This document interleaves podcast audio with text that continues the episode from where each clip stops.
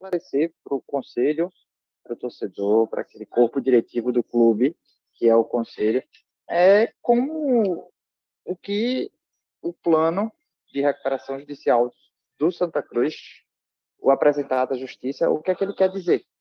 Claro que está disponível lá, muita gente teve acesso, mas nem todo mundo é da área de direito, nem todo mundo é da área de contábil, então às vezes tem dificuldade de interpretação, de entender como funciona e tudo mais, e às vezes até tem termos técnicos lá. Então, a gente fica muito feliz que, que todos estejam presentes aqui, porque foi uma reunião simples, uma reunião apenas para a gente entender como funciona. Eu acho que essa é a parte do conselho, essa é a função do conselho, é sempre estar tá trazendo esse canal, essa voz para o torcedor, para que ele entenda o que o clube, quais são os caminhos que o clube está tomando. A gente fica feliz e a gente quer mais entender como é que funciona, quais são, quais são as próximas etapas, o que vai acontecer, o que não vai acontecer, quais são os riscos, quais são os não riscos, o que é, que é benéfico, o que é que não é benéfico. Como a gente tem, tipo, isso é mais um esclarecimento, então por isso que até isso está sendo transmitido para todo torcedor, porque querendo ou não, isso vai mexer com o clube como um todo, mexe na estrutura do clube como um todo e nada melhor, ninguém melhor do que é, os advogados que estão presentes para esclarecer. É, antes de tudo, gostaria de fazer apenas uma ponderação e esclarecimento para todo mundo que está assistindo, que hoje à tarde a gente foi surpreendido pela não transmissão da, dessa reunião pela TV Coral. Isso acho que vai ser a segunda vez que isso acontece em, desde 2021. A primeira vez que aconteceu foi por opção deste conselho, da mesa diretora à época, não transmitir, que foi aquela reunião do futebol que falava sobre os critérios de contratação para os atletas de futebol, e essa é a segunda vez que, desde que assumimos, em 2021, é, não será transmitida. Dessa vez não foi por opção nossa, foi uma nos passada hoje à tarde, há quase horas, simplesmente falando que não transmitiria por uma questão TV, que é o canal oficial de transmissão do clube, pertence ao clube, é oficial do clube, e diz que a reunião do conselho não é um canal de tipo a reunião do conselho foge à finalidade da TV Coral. Ok, decisão. A gente vai ver como faz hoje de imediato. A gente agradece aos podcasts, acho que que estão transmitindo. A gente solicitou alguns podcasts relacionados à torcida coral para transmitir, já que o clube, o, o clube não quis transmitir. É, então, a gente pediu, a gente fica triste mais uma vez. É um ataque ao Conselho, um ataque à soberania do Conselho, um ataque a toda a nossa independência. Mas nada vai nos parar. Agradeço a todo mundo que se mobiliza e nos ajuda. E a gente vai continuar lutando pelo clube. É, Eduardo, pedi para você dar uma, ler o edital e passar a palavra para que o pessoal explique. O, o, Eita, que me deu um branco agora. Explique o plano de recuperação. Tá? Obrigado. Positivo, Marina. É, boa noite, pessoal. É, edital de convocação para a segunda reunião extraordinária do Conselho Deliberativo do Santa Cruz Futebol Clube no ano de 2023. Conforme previsto no Estatuto de Santa Cruz Futebol Clube e no regimento interno do Conselho Deliberativo, convoca todos os membros do clube de 2023, que ocorrerá no no próximo dia 13 de fevereiro de 2023, segunda-feira, às 18h30, em primeira convocação, com a presença da maioria absoluta dos membros do Conselho e, em segunda convocação, às 19 horas, com qualquer número. Com o intuito de dar celeridade, publicidade e segurança para os conselheiros, face aos recentes acontecimentos, a reunião hora convocada será efetivada via plataforma Zoom, podendo ser acessado no horário marcado para sua realização por meio do link que está contido, o qual vou me abster de ler, né, porque seria um pouco complicado. Na ordem do dia está pautado o seguinte assunto: convocação dos membros dos escritórios tom mais baixo, perdoem a, a como é que é a pronúncia, mas eu vou facilitar, TWK Advogados, Paurá Advocacia, Dias Cavalcante Advocacia, a consultoria financeira Petra Consultores. E o representante do Poder Executivo do clube, para apresentação e explicação sobre a recuperação judicial e o plano de recuperação judicial do Santa Cruz Futebol Clube, apresentado nos autos do processo número 010 9849 dígito 98 ponto 2022.8.17.2001 em trâmite na 18ª Vara Civil da Comarca do Recife. Recife PE, 3 de fevereiro de 2023, Marino Sérgio Oliveira Abreu, presidente do Conselho Deliberativo. É, o, cadê? É, creio que o presidente, presidente. Marinho tenha, presidente tenha presidente. se ausentado aqui. É, é, é, é, doutor Eduardo, só um esclarecimento. É, pois não, O presidente Marino se ausentou. Acho... É, eu acho importante, antes de iniciarmos a reunião, destacar que muitos conselheiros receberam um link que a reunião seria amanhã, às 19 horas. E acredito que muitos conselheiros e muitos beneméritos não, não vão se fazer presente hoje por causa do, desse fato. E também é, pelo a... fato de, infelizmente, continuarmos tendo reuniões virtuais. Um assunto dessa magnitude está sendo tratado.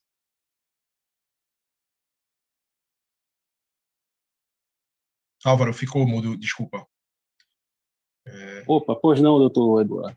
Não. não. só destacar isso, que infelizmente, é, é por causa do jogo de amanhã, não é isso, aí tiveram que antecipar para hoje, mas eu recebi inicialmente a convocação para amanhã dessa reunião, aí felizmente é, soube, né, por meio das redes sociais, que seria hoje.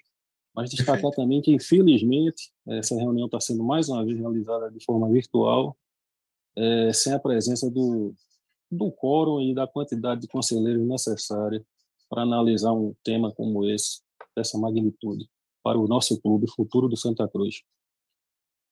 Perfeito, Álvaro, registrado. De todo modo, já respondendo ao conselheiro, é, foi realmente enviado, a reunião seria no dia 14, mas em virtude do jogo amanhã contra o Atlético de Alagoinhas pela Copa do Nordeste, resolvemos antecipar.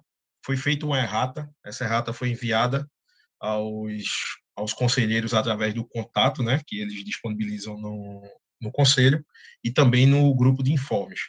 Então, a gente repassou isso, reforçou, né, é, foi um erro, um, uma falha que houve, mas a gente fez a errata e fez a correção. Quanto à questão do, da reunião não ser presencial, é, primeiro, envolve a questão, como a gente já sabe, da segurança dos conselheiros, face a alguns acontecimentos recentes no clube, que isso não é não é novidade para ninguém, né? Inclusive esse que vos fala já foi vítima de algumas ameaças no clube. Então, é, para evitar né, os ânimos, a gente está aqui exatamente para tratar do assunto de uma maneira técnica. Né, vamos, eu peço até aos conselheiros que deixemos as divergências políticas de lado. Né, o canal foi aberto, eu agradeço a presença aqui de Dr. Eduardo Paurá, Petros, Dr. Ivo, os advogados e membros aqui do escritório TWK, que disponibilizaram um pouco do seu tempo para apresentar. Então, a tratativa aqui, até para que a gente, é, pela, como você disse, pela importância do assunto, ela vai ser extremamente técnica.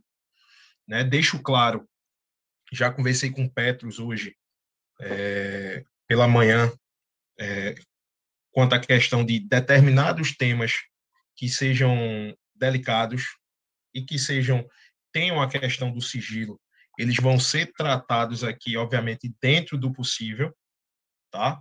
E posteriormente, se for o caso, o conselheiro ele pode até fazer um, um, um questionamento formal e a gente repassa aos escritórios, a Petra Consultores, e, consequentemente, vai ter a resposta, obviamente, dentro das limitações que a gente tem do Conselho, face à questão do, do sigilo né, das negociações e, obviamente, do sigilo que os advogados e a consultoria financeira eles têm, obviamente, mais conhecimento do que a gente. De todo modo, para não me alongar muito, né, a gente vai passar a palavra. Eu vou abrir aqui inicialmente para Petro, para Petros, porque eu sei que está aqui o doutor Eduardo Paurá, eu sei que está aqui o doutor Ivo, algumas pessoas, mas como meu contato com o Petro foi mais, foi mais recente, então até para que ele dê o norte de como vai ser essa fala, quem vai se pronunciar primeiro, a gente vai deixar o canal aberto para que os, os advogados, para que Petros se pronunciem dentro do que eles acharem pertinente. E, ao final, a gente vai abrir, obviamente, para algumas perguntas. Peço, mais uma vez, aos conselheiros presentes de que, se possível, tratemos isso aqui da maneira mais técnica possível, tá?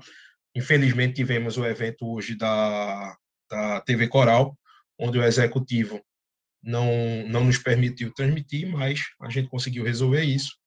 E a gente está aqui única e exclusivamente para tratar sobre a, a, o plano de recuperação judicial e talvez, quem sabe, alguma informação da SAF. Leonardo, eu estou vendo sua mão levantada aí, mas eu vou pedir para você para a gente deixar para o final, até para que a gente não se estenda muito, porque tem o tempo aí também dos, dos convidados. Então, eu vou Seria passar a palavra. Chat, seria só o chat que está desativado, só isso. Tá, tá funcionando. Eu consegui aqui, pelo menos há, há pouco aqui eu consegui, até o Adam botou, tá, uma mensagem, mas está funcionando normal, tá ativado. Então eu vou sair e vou entrar de novo, acho que é isso. Obrigado. Positivo. Joia. É, vamos lá. Petros, eu vou te passar a palavra, vou te colocar aqui como como co-host, tá? Se doutor Eduardo, doutor Ivo, algum advogado TWK ou você precisar, eu coloco também para que, obviamente, se precisarem colocar alguma coisa na tela, ficarem à vontade. Tá? Então, vou liberar aqui, colocar como co-host e liberar o microfone e passar a palavra. Bom, boa noite a todos. Acho que me escutam, né? É, seguindo a linha da pauta, é, a ideia hoje é a gente falar um pouco do plano. Antes, eu queria só dar uma, uma breve ideia de que estágio está a RJ. A gente apresentou o plano, é, a gente tem um período agora que a gente está enfrentando, que é da divergência dos créditos, onde os credores se manifestam no sentido é, de confirmar os valores listados lá na primeira lista de credores. Esse é um marco importante porque é, a segunda lista que vai ser fruto desse movimento, ela, a partir da publicação dessa segunda lista, corre o prazo para a Assembleia de Credores, tá? E e com isso também a gente passa a ter o passivo mais bem aferido. Só para vocês terem ideia da lógica, a gente apresenta uma primeira lista, essa primeira lista ela é submetida a, a, ao crivo dos credores, também dá-se publicidade é, em jornal de grande circulação para que credores não listados tenham a oportunidade de se manifestar, e assim a gente consegue depurar o passivo e ter mais clareza é, do passivo a ser enfrentado, tá? Hoje, eu fiz uma pequena apresentação, mas assim, até me desgarrando um pouco dela, porque basicamente lá a gente vai ter as condições de pagamento, é, que são, são bem simples, e aí eu quero aproveitar para já dizer qual é a lógica inicial aí do, do plano, tá? A gente tem uma, uma situação aqui em que o clube ele apresenta é, déficits, prejuízos de forma crônica né? É, quando a gente pega o retrospecto 2019 até 2022, todos os anos o Santa Cruz do prejuízo e prejuízos é, significativos. É, boa parte disso envolve a parte fiscal, né? Você tem um passivo aí de 70 milhões, 70 e poucos milhões que está corrigido com o Selic, Selic está bem cara hoje. É, mas não só isso, a gente tem realmente é, nas é, várias administrações aí de, não sei se várias aí, tô, tô pecando aí na, na fala, nas administrações que sucederam aí 19 para cá, você teve esse, esse pecado de não terem realmente conseguido fazer com que o clube se tornasse super, superavitário, tá? Então, dito isso, a gente tem uma situação bem grave do ponto de vista econômico-financeiro, né, é, na, na qual a gente criou, em termos de, de perspectiva de plano, um cenário super conservador, com os elementos que a gente tinha de forma concreta à mão. O que é, que é isso? Sendo, sendo bem claro, a gente projetou um orçamento para o ano de 2013, desculpa, 2023, perdão, é, que considerou, primeiro, as expectativas de receita da diretoria, que eu preciso dizer que, apesar da gente seguir uma linha conservadora, elas tinham alguma coisa de otimismo, é, nada eh, exacerbado, porque a gente, em contrapartida, balizou esse número de 2023 das receitas com o histórico dos anos anteriores, tá? É, de forma a, a, a não destoar muito, tá? É, dito isso, o que, é que ocorre? O desafio, vamos montar um plano para frente com os elementos que a gente tem hoje. Ou seja, a gente, nesse primeiro momento, não considerou SAF. Né? A gente tem lá a SAF como um, um meio de recuperação que eu diria que é vital para o clube. É, a gente chegou à conclusão aí nos estudos que não dá para avançar, já adianto isso, sem que tenha alguma, alguma força externa trazendo recurso, né? quer seja do grupo de torcedores, o que, o que eu acho que é uma possibilidade, mas eu vejo como remota ou da SAF mesmo, né? Por quê? É, quando a gente faz as projeções, aí já entrando na questão do plano de 2023 para frente, é, mesmo seguindo essa linha, onde a gente considerou aproximadamente os 17 milhões de faturamento, o Santana passado faturou aproximadamente 15, é, e mesmo dando esse desconto tão agressivo, que aí você já tem compreensão, que é os 90%, tá? que cabe um registro aqui, não se aplicam para os tributos, né? Os tributos, o manejo é outro, ele não concorre entre os credores da recuperação e tem regras específicas de tratamento. É, quando a gente faz esse tratamento e joga no modelo que a gente criou de receitas, menos custos, menos despesas, é, o clube não consegue enfrentar isso, mesmo com deságio de 90% e mesmo considerando 12 anos de projeção. Ou seja, é um, um cenário bem difícil é, em que necessariamente a gente vai ter que trazer recursos de fora. Né? É, e voltando à questão da SAF, é, assim, por que, que eu entendo ela ser imprescindível para dar solução para o clube? Primeiro, porque é uma forma que a gente tem de assegurar que o passivo vai ser tratado e quitado. Segundo, é uma forma da gente assegurar que vai entrar, vai ser injetado um dinheiro na operação que permita contratação de jogador, formação de jogador, é, enfim, trazer um ciclo bom para a operação do clube. E assim, a gente também pretende negociar condições que tragam uma melhoria para o estádio. Esses, na minha opinião, são os três pilares da, do que precisam ser feitos assim de reestruturação no Santa Cruz, de forma a dar solidez à, operação, ao negócio, e o clube é, seguir uma vida no rito diferente, tá? É, dito isso, e aí falando um pouquinho da, da eu, eu acho que eu coloquei como breve introdução eu vou puxar a apresentação, tá? É... Vou compartilhar aqui com vocês, só estou vendo como é que eu faço. E é... só para reforçar o que eu acabei de falar, tá? Vocês verem em números, verem a proposta de cada, de cada categoria de credor. É, e dito isso, eu, eu acredito que a gente pode partir aí para um negócio mais dinâmico de perguntas, aí eu vou respondendo à medida em que couber. Eu falei mais cedo para o Henrique, Henrique, Eduardo, desculpa, Eduardo Cavalcante, o seguinte: é, não, não que esse fórum ele, ele não seja é, é, o adequado para a gente discutir, pelo contrário, mas assim eu gostei bastante do outro formato que a gente fez, que o grupo era menor. É, a gente teve a oportunidade de conversar até mais detalhadamente sobre alguns pontos tal e, se for necessário, é, a gente não conseguir satisfazer as dúvidas nesse primeiro momento, é, a gente faz isso no segundo momento, aí vocês fazem contato e a gente tenta detalhar mais alguma coisa. Outra coisa relevante, antes de entrar na apresentação, é o seguinte: é, a gente apresentou esse primeiro plano, primeiro, porque a realidade hoje, inclusive tendo algum otimismo lá na geração de receitas, tá? É, mas não só por isso. A, a lei de recuperação nos dá a permissão de ajustar, ajustar o plano de acordo com a dinâmica do processo. Ok? É, é notório, todo mundo sabe, todo, todos sabem, a gente está em busca de investidores. É, essas conversas estão acontecendo. Eu, particularmente, já disse isso no outra, no outra live que, que ocorreu.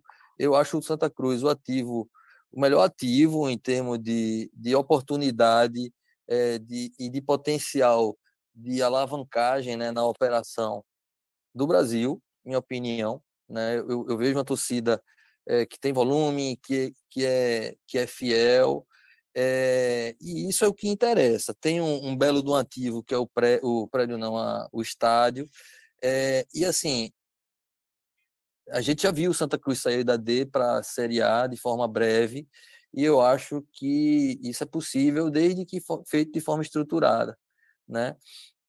Então, e aí vem a grande é, diferença que eu vejo do SAF e de a gente buscar um modelo mais prata da casa, com, com torcedores e tal.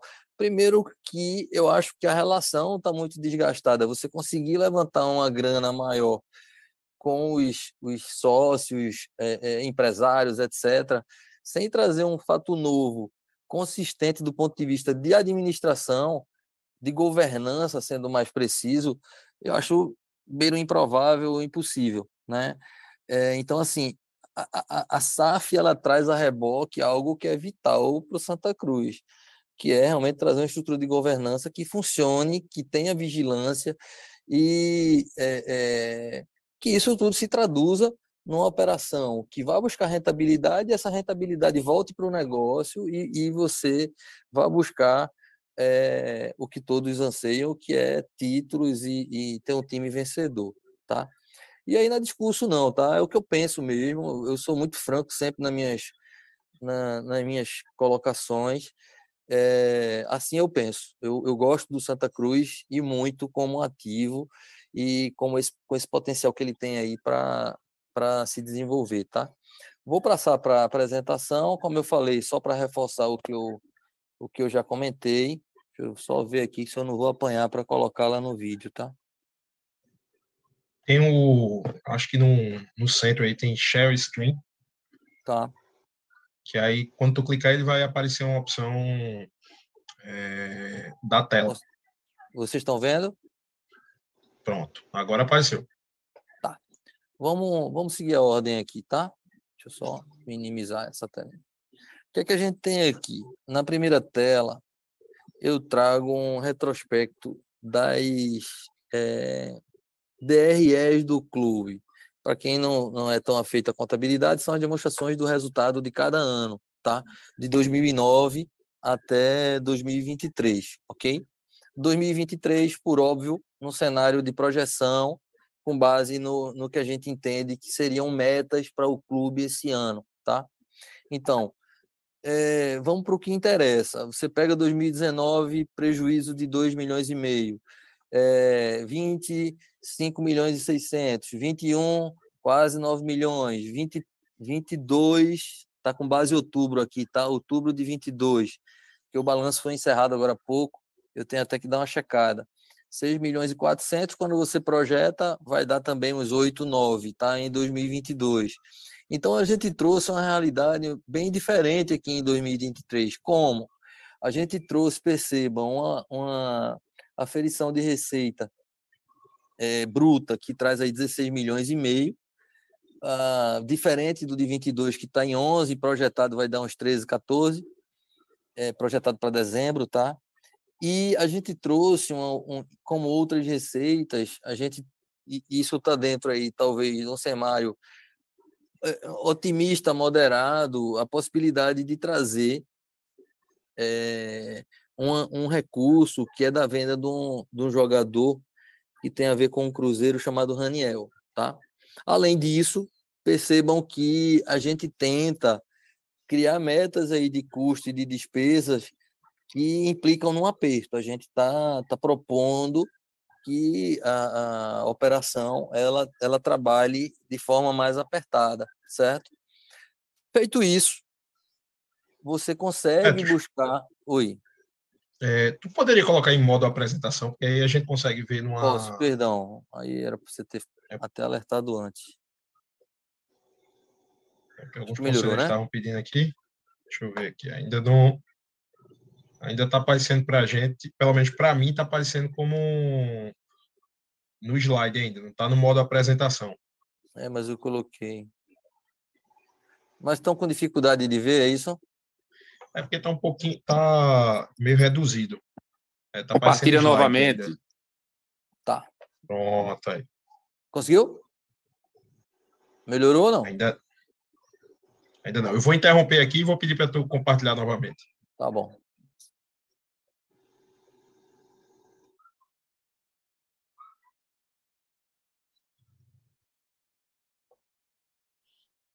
Tenta agora. Oi? Alguém está dizendo aqui para tu apertar o, o F5 para ver se ele entra no modo. Fiz isso. É, realmente é para a gente não estar tá aparecendo aqui, mas. Mas eu seguro tentar... tá aí. Tá. É, vamos tentar fazer uma forcinha aqui, pessoal. Tá. vou pedir para vocês. Mas aí só, só eu, eu repassei os resultados. Esse de 2023, em razão desses ajustes que eu coloquei, melhora na receita, redução principalmente nas despesas. É, a gente está preservando um custo de futebol aí que está bem apertado, tá? É da casa aí de, de 500 e alguma coisa por. É, desculpa. É 500 e pouco vezes 12 dá dando 6 milhões, tá? E na despesa que eu estou tentando sair de uns 5 milhões em 2022 desculpa, 7 milhões em 2022 para algo em torno de 4,5 em 2023. Com o acréscimo da venda lá do, do Raniel e mais algumas outras receitas, a gente chega aí num, num resultado de 5 milhões, é, que aí a ideia é, desse resultado a gente projetou para frente, que é a tela seguinte, vou mostrar aqui, que é a lógica que a gente adotou neste primeiro momento para fazer face a, a operação, certo? Petro, Tem... deixa, eu te, deixa eu te pedir uma coisa. É, a gente não está conseguindo aqui. Se tá. você, obviamente, puder me passar a apresentação no. Passou agora a tela aqui. Hum, posso passar. Pronto, tá. Pronto, se tu puder me passar, porque aí eu vou e você vai me dizendo, eu vou eu tá vou jogando aqui para o pessoal. Eu vou fechar aqui e vou te mandar. Pronto. Espalha pelo zap, né? Deixa eu ver se eu acho teu zap aqui. Isso. Vou te dar um oi aqui que fica mais fácil. Beleza.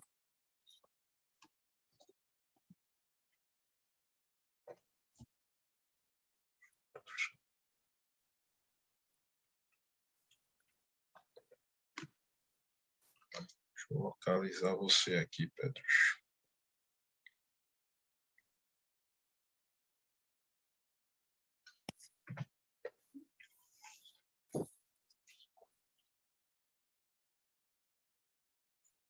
Tá.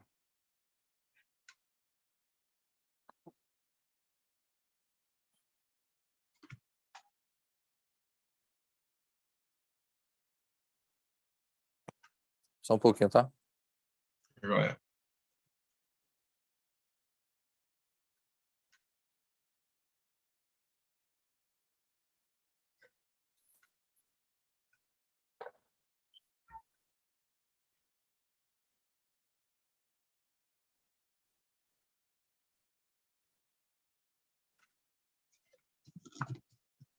Te passei, tá? A única, a única ressalva que eu me vejo aí com a necessidade de fazer se dá em razão do seguinte, na, no modelo que a gente apresentou no plano, e aí eu fiz uma retificação em relação ao que a gente está apresentando agora, no ano 2023, a gente considerou a, a depreciação só para efeito de, de apresentação, mas eu incluí aí, tá? Olha.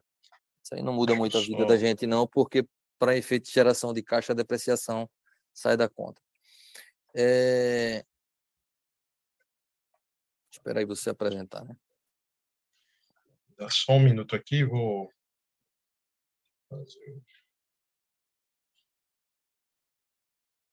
Eu queria saber se vocês estão tá com a tela cheia. Tô vendo bem. Tá. É... Vamos lá. A gente estava na página, nessa página aqui, não foi? Foi. Pronto. Então, ah, eu fico, você veja, vai me dizendo eu... e eu vou passando, tá? Não, tranquilo. Veja, o que eu quero colocar aqui é o seguinte. É, isso aqui é a DRE projetada, que foi o que a gente viu anteriormente. Perceba que eu fui, a gente foi super conservador, não tem como ser diferente. Eu mantive as receitas ao longo dos anos, não é isso que vai acontecer, certo? Aí você vai dizer, poxa, Petros, e o plano? É, esse plano, ele vai, vai se realizar na prática? Eu lhe asseguro que não. A gente tem toda uma dinâmica aí que vai ocorrer, mas eu precisava, pelo cumprimento do prazo legal, apresentar um plano e uma proposta associada a ele, certo? É, eu estou seguindo um cenário aqui que pegou os quatro últimos anos, a média de receita, e com base nele, a gente criou um orçamento, ok? E tendo isso claro e assim ficando compreendido que não não tem como se fazer nada diferente, se eu colocasse uma receita aqui, ah, a gente espera que no ano 2 o clube vá para a série, série é, C, depois B, eu não tenho como criar uma expectativa de otimismo, porque é, é, a crítica é que eu, eu, estaria fazendo algo sem substância. É preferível que seja assim, e à medida em que a gente tiver desencadeado ações relevantes que gerem efeito no plano, a gente vai e altera, que é o que diz a lei. Só para compreensão de todos, a lei permite é, que a gente é, faça a alteração do plano até no dia da Assembleia de Credores. Tá?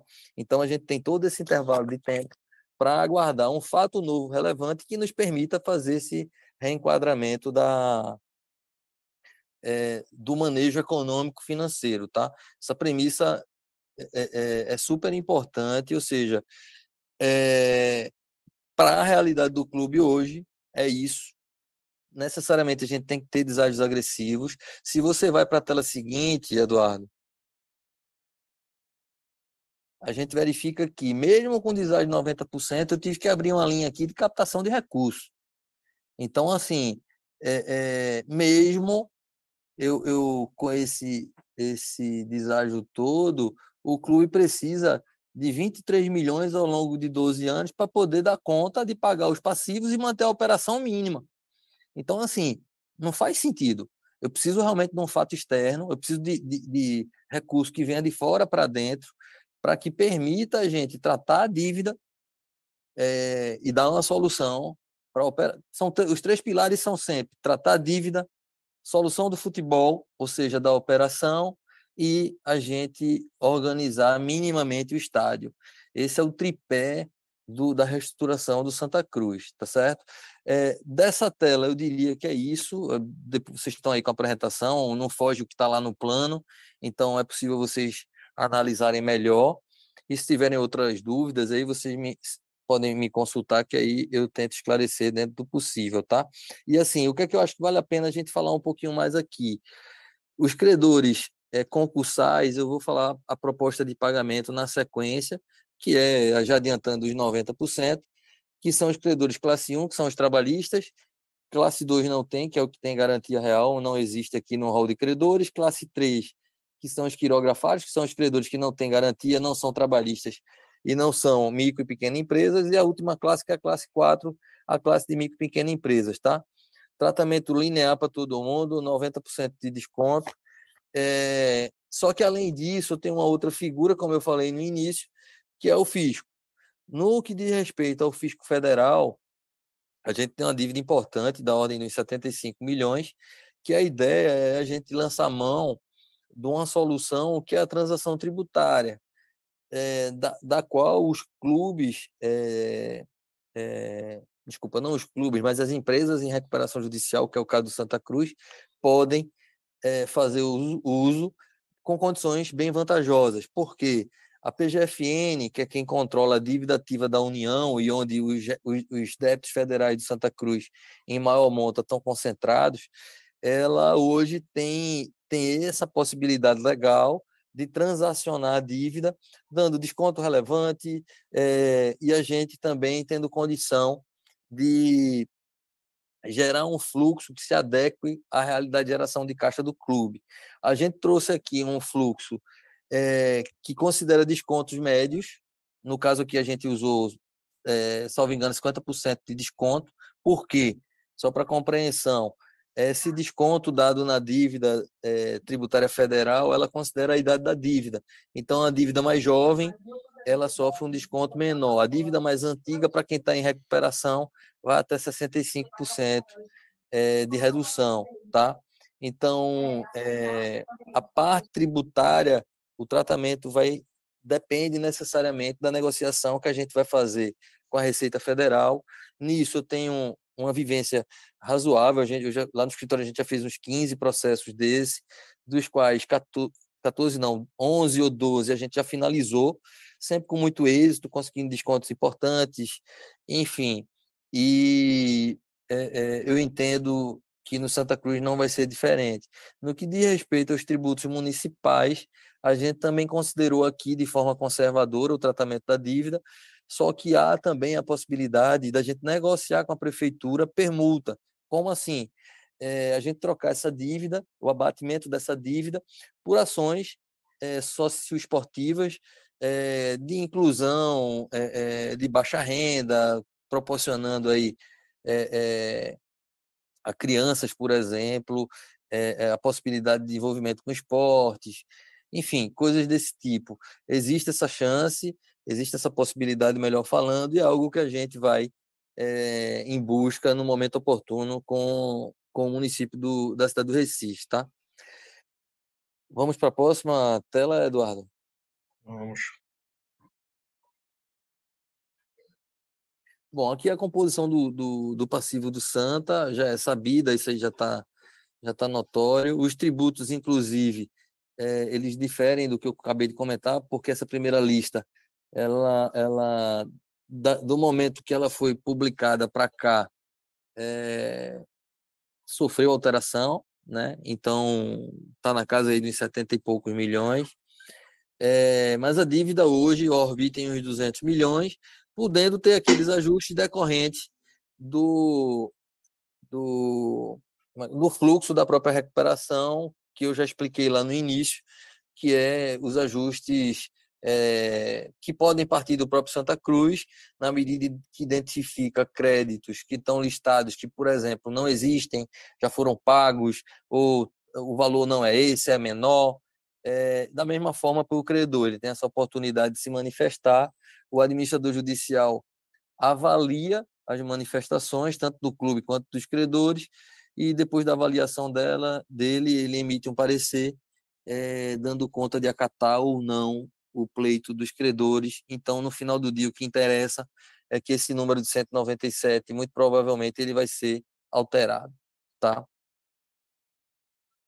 E assim, só uma informação relevante aqui também, correlacionando, é, o Santa tem uma dívida de, de 100, vamos chamar de 200 milhões, e ano passado faturou é, é, acho que 12 ou 13, eu nem lembro mais, mas assim, é, organicamente não tem como a gente, de fato, assim, a decisão de entrar numa recuperação, eu é, defendi desde sempre e hoje mais do que nunca se mostra como acertada, tá? E a gente considerar a SAF como instrumento de recuperação, eu, alguém está falando que não está conseguindo ouvir, é uma realidade para todo mundo ou não? Aqui, aqui pelo menos está perfeito. Maravilha. A minha audiência é... aqui está perfeita, João Firmino falando. Tá bom. Eu vi aqui algum comentário no chat dando conta disso, tá? É, então, eu acho que aqui esse passivo também tá, vocês já, já, já tiveram acesso a ele de, por vários meios. O que fica de mensagem é que realmente ele deve sofrer alguma mutação e muito brevemente a gente volta com esse número corrigido, tá? Vamos passar para a próxima? Bom, aqui, sem, sem me alongar muito, o trabalhista é o único que tem uma particularidade, né? É, conforme a lei, a gente está seguindo isso no plano, os créditos salariais vencidos a três meses, anteriores ao pedido da RJ, e limitados a cinco salários mínimos, serão pagos 30 dias contados a partir da homologação do plano. Então, isso aí está preservado, tá? É, em relação as demais verbas, a gente, para a realidade de hoje, essa proposta considera o que a gente tem hoje, é, ela implica no deságio de 90%, tá? Uma remuneração TR mais 1% ao ano e, o, e ele é amortizado em 12 parcelas. é, nos casos em que a gente tenha trabalhistas com um valor superior a 150 salários mínimos, o excedente aos 150 salários ele é migrado, desculpa, até 150 salários, ele é resolvido dentro da própria, dentro da própria classe 1 e o QICD ele migra para a classe 3, tá? que é de quirografários. Lembrando só, que é o que diz o plano, é, ele só sofre o deságio na classe 1. Vai para a classe 2 o excedente, e esse excedente ele é, é, sofre só as consequências no que diz respeito à proposta em relação a prazo. Tá? Próxima tela. Classe 3 e classe 4, deságio 90, TR mais 1 de correção, carência, nesse caso, a gente tem uma carência do primeiro ao décimo oitavo mês, e na sequência, a partir do décimo nono mês, 120 parcelas mensais, tá? É, o plano é isso. Do, nesse primeiro momento, é, é, as condições são essas. E assim, salvo se o Ivo tem algum comentário adicional, é, e o Eduardo a mesma coisa, eu me coloco à disposição para responder questões aí inerentes ao plano. E assim, antes disso, eu queria só deixar uma mensagem de alguém que ah, acho que o Ivo tem muito mais vivência que eu, mas há pelo menos entre 10 e 12 anos eu milito com empresas de diversos tamanhos em dificuldade severa e crônica.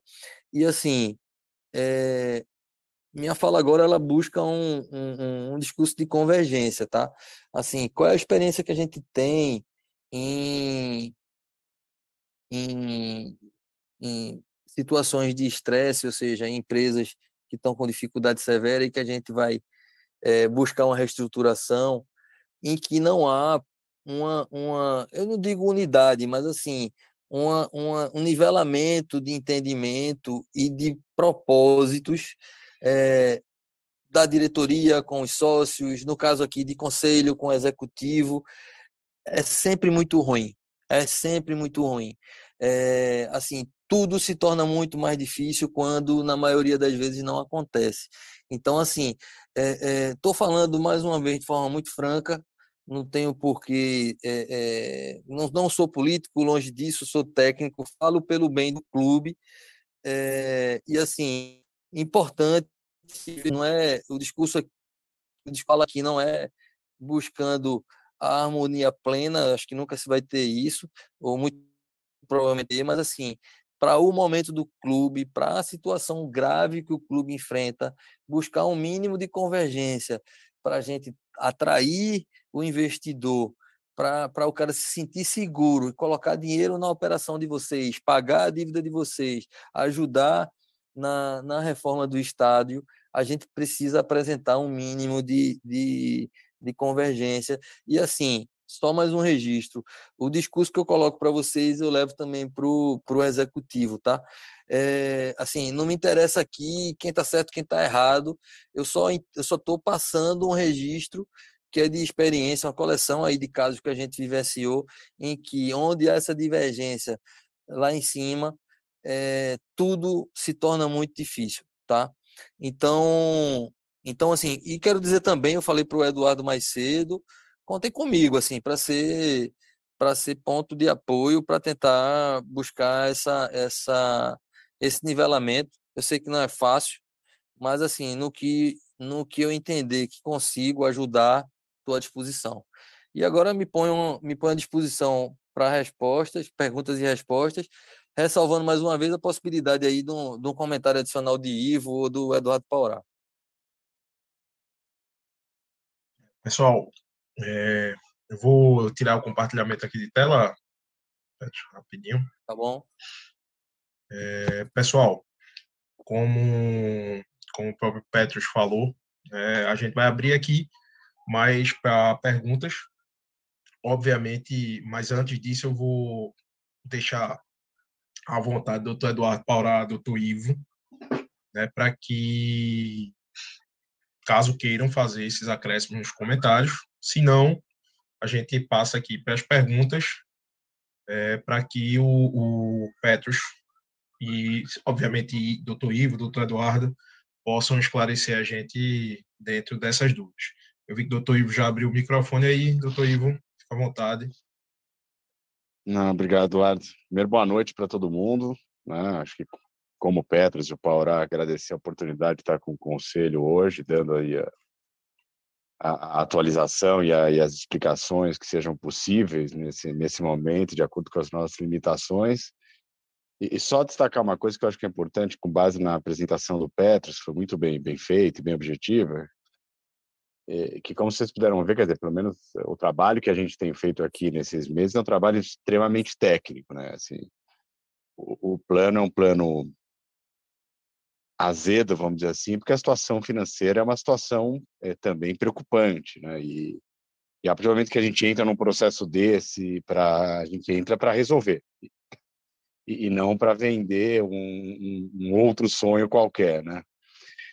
E, e como o Petro falou, quer dizer, é, é muito claro para a gente nesse momento que seja a SAF, que está lá prevista como uma possibilidade no plano, seja outro evento exógeno, né, que o Petro classificou, é, para um seja para um plano menos azedo, seja para uma talvez a, um prognóstico operacional é, mais rápido em termos de otimismo, seria necessário algum tipo de é, de investimento externo. A SAF é o jeito mais provável disso acontecer, mas também se tiver outra possibilidade, obviamente que como o Petros disse, nós estamos aqui em busca de todas elas, né?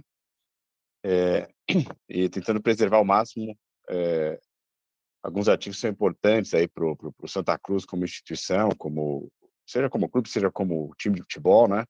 O estádio, o CT e, e coisa assim. Então a gente tem feito um trabalho muito técnico, é, às vezes não tão simpático, né? Porque faz parte da técnica lidar friamente com os números e com, com as chances é, de solução. É parte do nosso trabalho.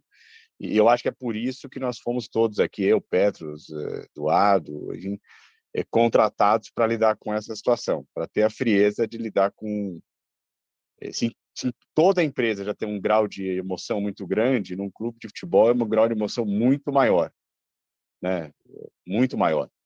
Todos nós sabemos disso. E é isso que nós estamos aqui fazendo, lidando tecnicamente.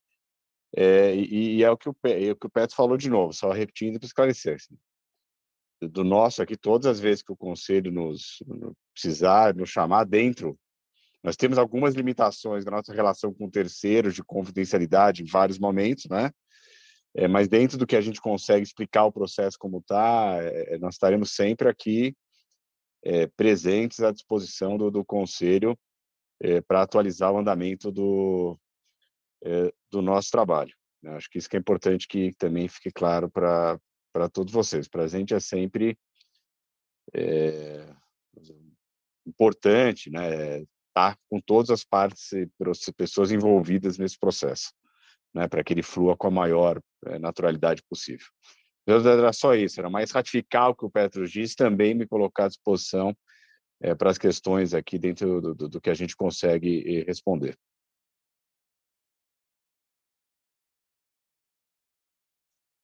Perfeito, doutor Ivo. Eu não sei se o doutor Eduardo Paura é, deseja dar alguma palavra. Doutor, estou aqui, estava assistindo a apresentação, em pese a câmera fechada.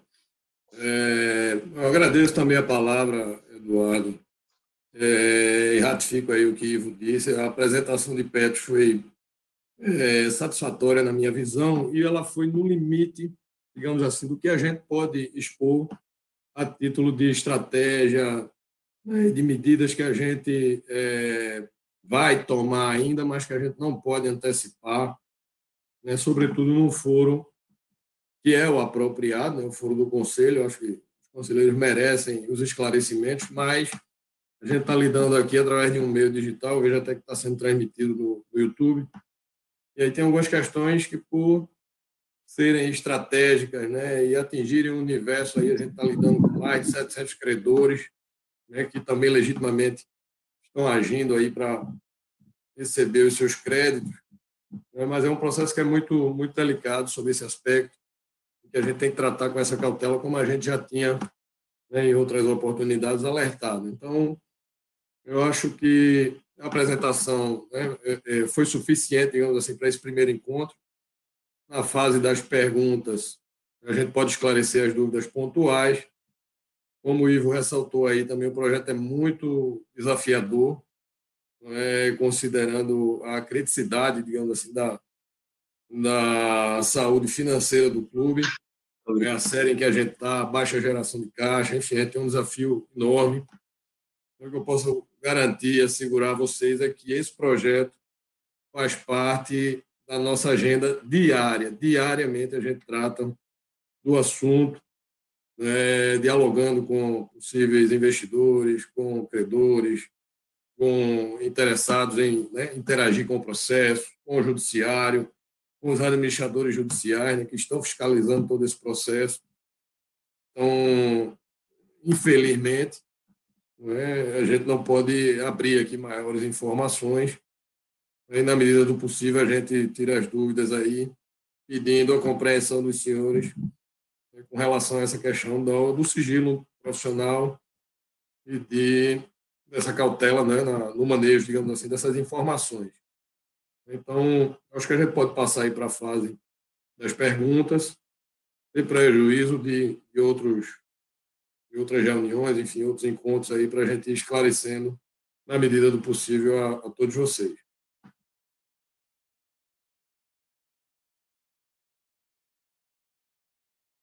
Eu agradeço a doutor Eduardo, doutor Ivo, a Petros aqui pelas palavras, pela apresentação.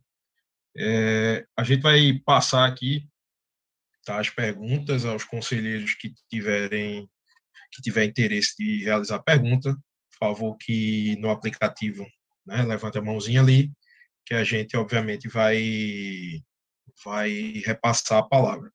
Eu só queria mais uma vez agradecer a presença de todos, né? A gente já teve a comissão que está responsável pela SAF, onde eu estou presente, Fred, é, Pedro, Losimaier, é, Jaime Fortunato, Pedro, Pedro Ramos, enfim. A gente já teve uma reunião com o pessoal da, com o doutor Eduardo, com Petros, né, com Lucas, para falar sobre isso. Óbvio que, pegando um gancho aqui do que Petros disse, a gente entende a, a dificuldade que seria do clube né, não estar tá falando a mesma língua.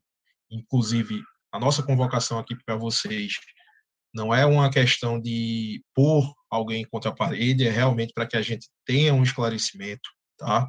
Para que a gente consiga trazer ao conselheiro uma informação concreta, para que, obviamente, a gente não venha mais adiante tá, digamos assim, questionando o que está sendo feito por desconhecimento do trabalho.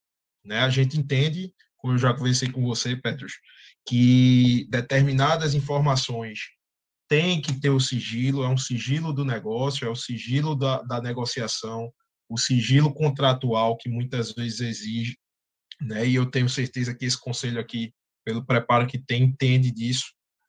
As perguntas que, por sinal, não puderem ser respondidas, eu peço realmente que, que vocês façam menção a isso, realmente, se tiver, porque se for o caso, né, como o conselho ele tem essa autonomia de solicitar informações do clube, até porque é um órgão fiscalizador, nada mais é do que um órgão fiscalizador dentro do clube, a gente pode caminhar, como eu disse, essas perguntas, esses questionamentos é, por escrito, né, e que as respostas, obviamente, vão ser acessadas é, fisicamente no conselho, para que a gente evite que isso, obviamente, vaze porque se tem uma coisa, independente de cunho político, independente do lado político que a gente tenha dentro do clube ou não, uma coisa a gente é uníssono, é que o Santa Cruz ele se recupere e que ele volte a ter uma dias melhores,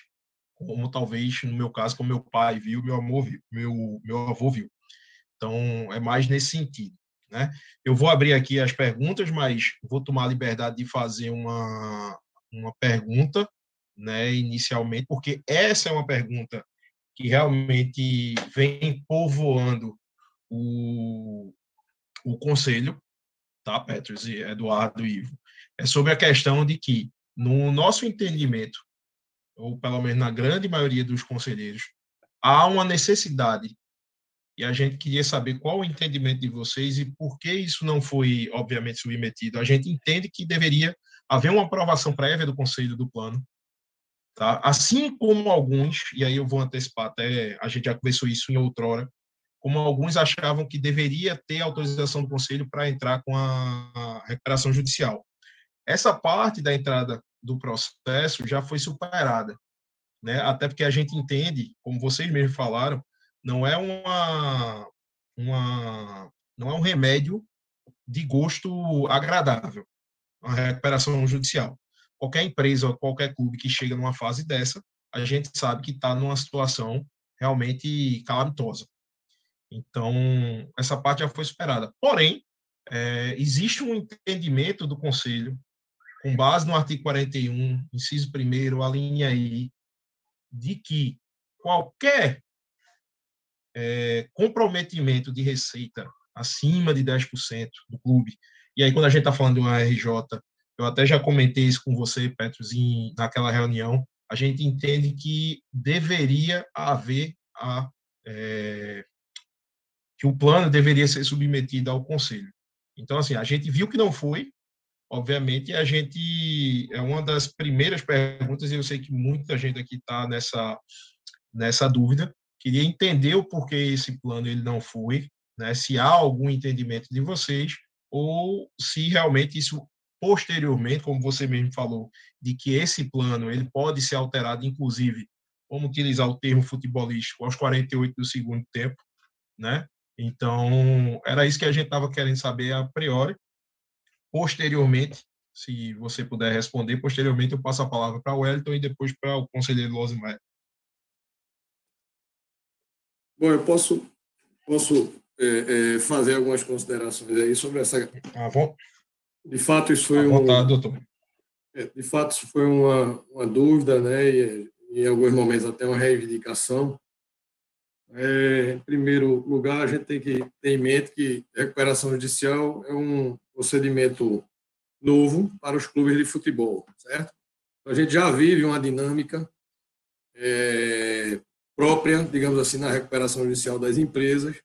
Né, e a gente é, nada mais está fazendo do que replicando essa dinâmica aqui, porque em, em alguma medida exige é, velocidade, sigilo né, e uma tomada de decisão que às vezes não comporta é a observância né, de alguns procedimentos, seja na empresa ou seja no âmbito de, de um clube. Então, a, o ajuizamento né, de uma recuperação judicial numa, de uma empresa, de uma SA, por exemplo, comumente né, ela é feita de referendo de um conselho é, é, de administração, enfim, dos órgãos deliberativos da, da empresa. E aqui não foi diferente. Se a gente antecipa a possibilidade de uma recuperação judicial e chama uma assembleia né, é, é dos associados do clube ou de um conselho deliberativo para tratar desse tema, a informação ela é antecipada e isso precipita uma reação dos credores. E, no caso, a gente tinha alguns credores né, em situação bastante avançada, né, com leilão atrasado, a gente tinha quatro leilões é, é, é, sequenciados na Justiça do Trabalho, não teria como ouvir os órgãos internos do clube, certo, para a tomada de decisão. A decisão era inevitável. O executivo já tinha feito tudo o que estava ao alcance para evitar a recuperação nesse momento. O ideal era, de repente, né, você ter um, um, um avanço, digamos assim, de uma tratativa com o investidor, com, com alguém que pudesse financiar esse processo. Como isso não, não estava né, num estágio avançado, a decisão, a única decisão era essa, tanto na visão técnica né, quanto na visão de quem está na condução do clube. Então, posso assegurar aos senhores que isso é comum né, nas empresas. Ivo e Petros aí podem, podem confirmar na sequência. Então, não é uma falta de atenção com, com os órgãos deliberativos, né, seja da empresa ou do clube.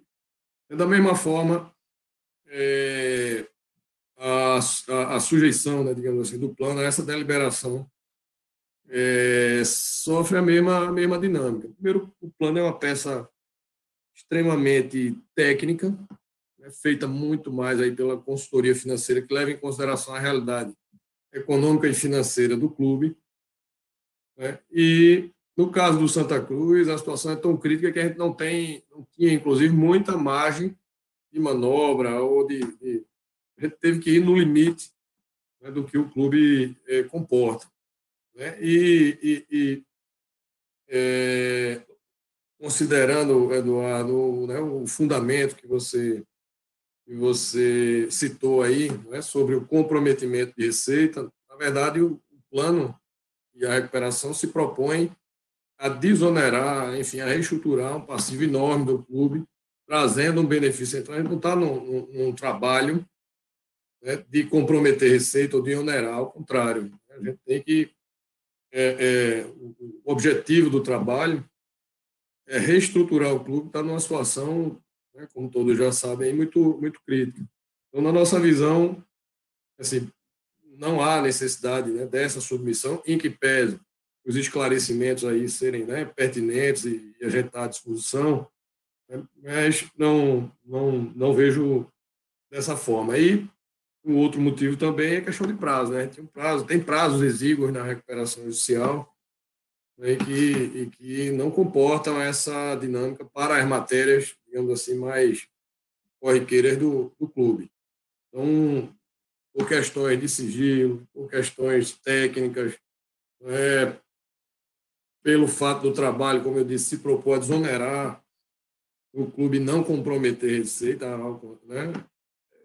o nosso entendimento é de que não, não haveria necessidade. Mas reitero que os esclarecimentos aí são, são é, a gente fica à disposição e são sempre é, pertinentes.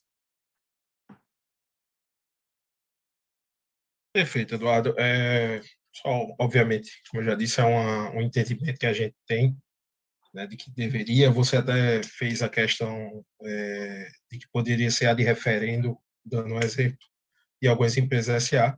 Como eu te disse, é, não é uma discussão que a gente vai levar aqui, porque pode ser uma discussão que pode virar entender que é um, uma discussão política, né, até pelo ambiente, mas é uma questão jurídica, de fato. Mas isso aí, obviamente, a gente vai ter oportunidade para conversar posteriormente, apesar de achar que ainda deveria ser submetido ao Conselho. Mas eu vou passar a palavra agora para. Só, só fazendo adendo, Eduardo, isso é uma questão que pode ser amadurecida. É, na visão da gente, né, é, não havia necessidade. Assim, o trabalho está sendo desenvolvido em prol do clube. Né, é, é, eu tenho escutado né, algumas declarações, algumas, né, como se a recuperação pudesse, pudesse né, ser, como é que eu diria, revogada né, pelo, pelo Conselho. Eu, pediria, faria um apelo aqui, que a gente evitasse esse tipo de de cogitação, porque, como Petros disse, né, a gente está num momento muito, muito delicado, a gente precisa de estabilidade, porque se a nossa reestruturação passa né, pela chegada de um investidor, esse tipo de especulação ele é altamente danoso para o público. Então, se alguém eventualmente estiver alimentando esse tipo de especulação, eu deixo o apelo aqui, porque isso não contribui, isso não constrói. É o contrário, isso pode, pode gerar uma estabilidade insegurança. Então, peço aos senhores que é, essas reivindicações sejam repassadas para a gente e tratadas nos foros apropriados, mas de maneira reservada. A gente tem um universo grande de conselheiros, de associados.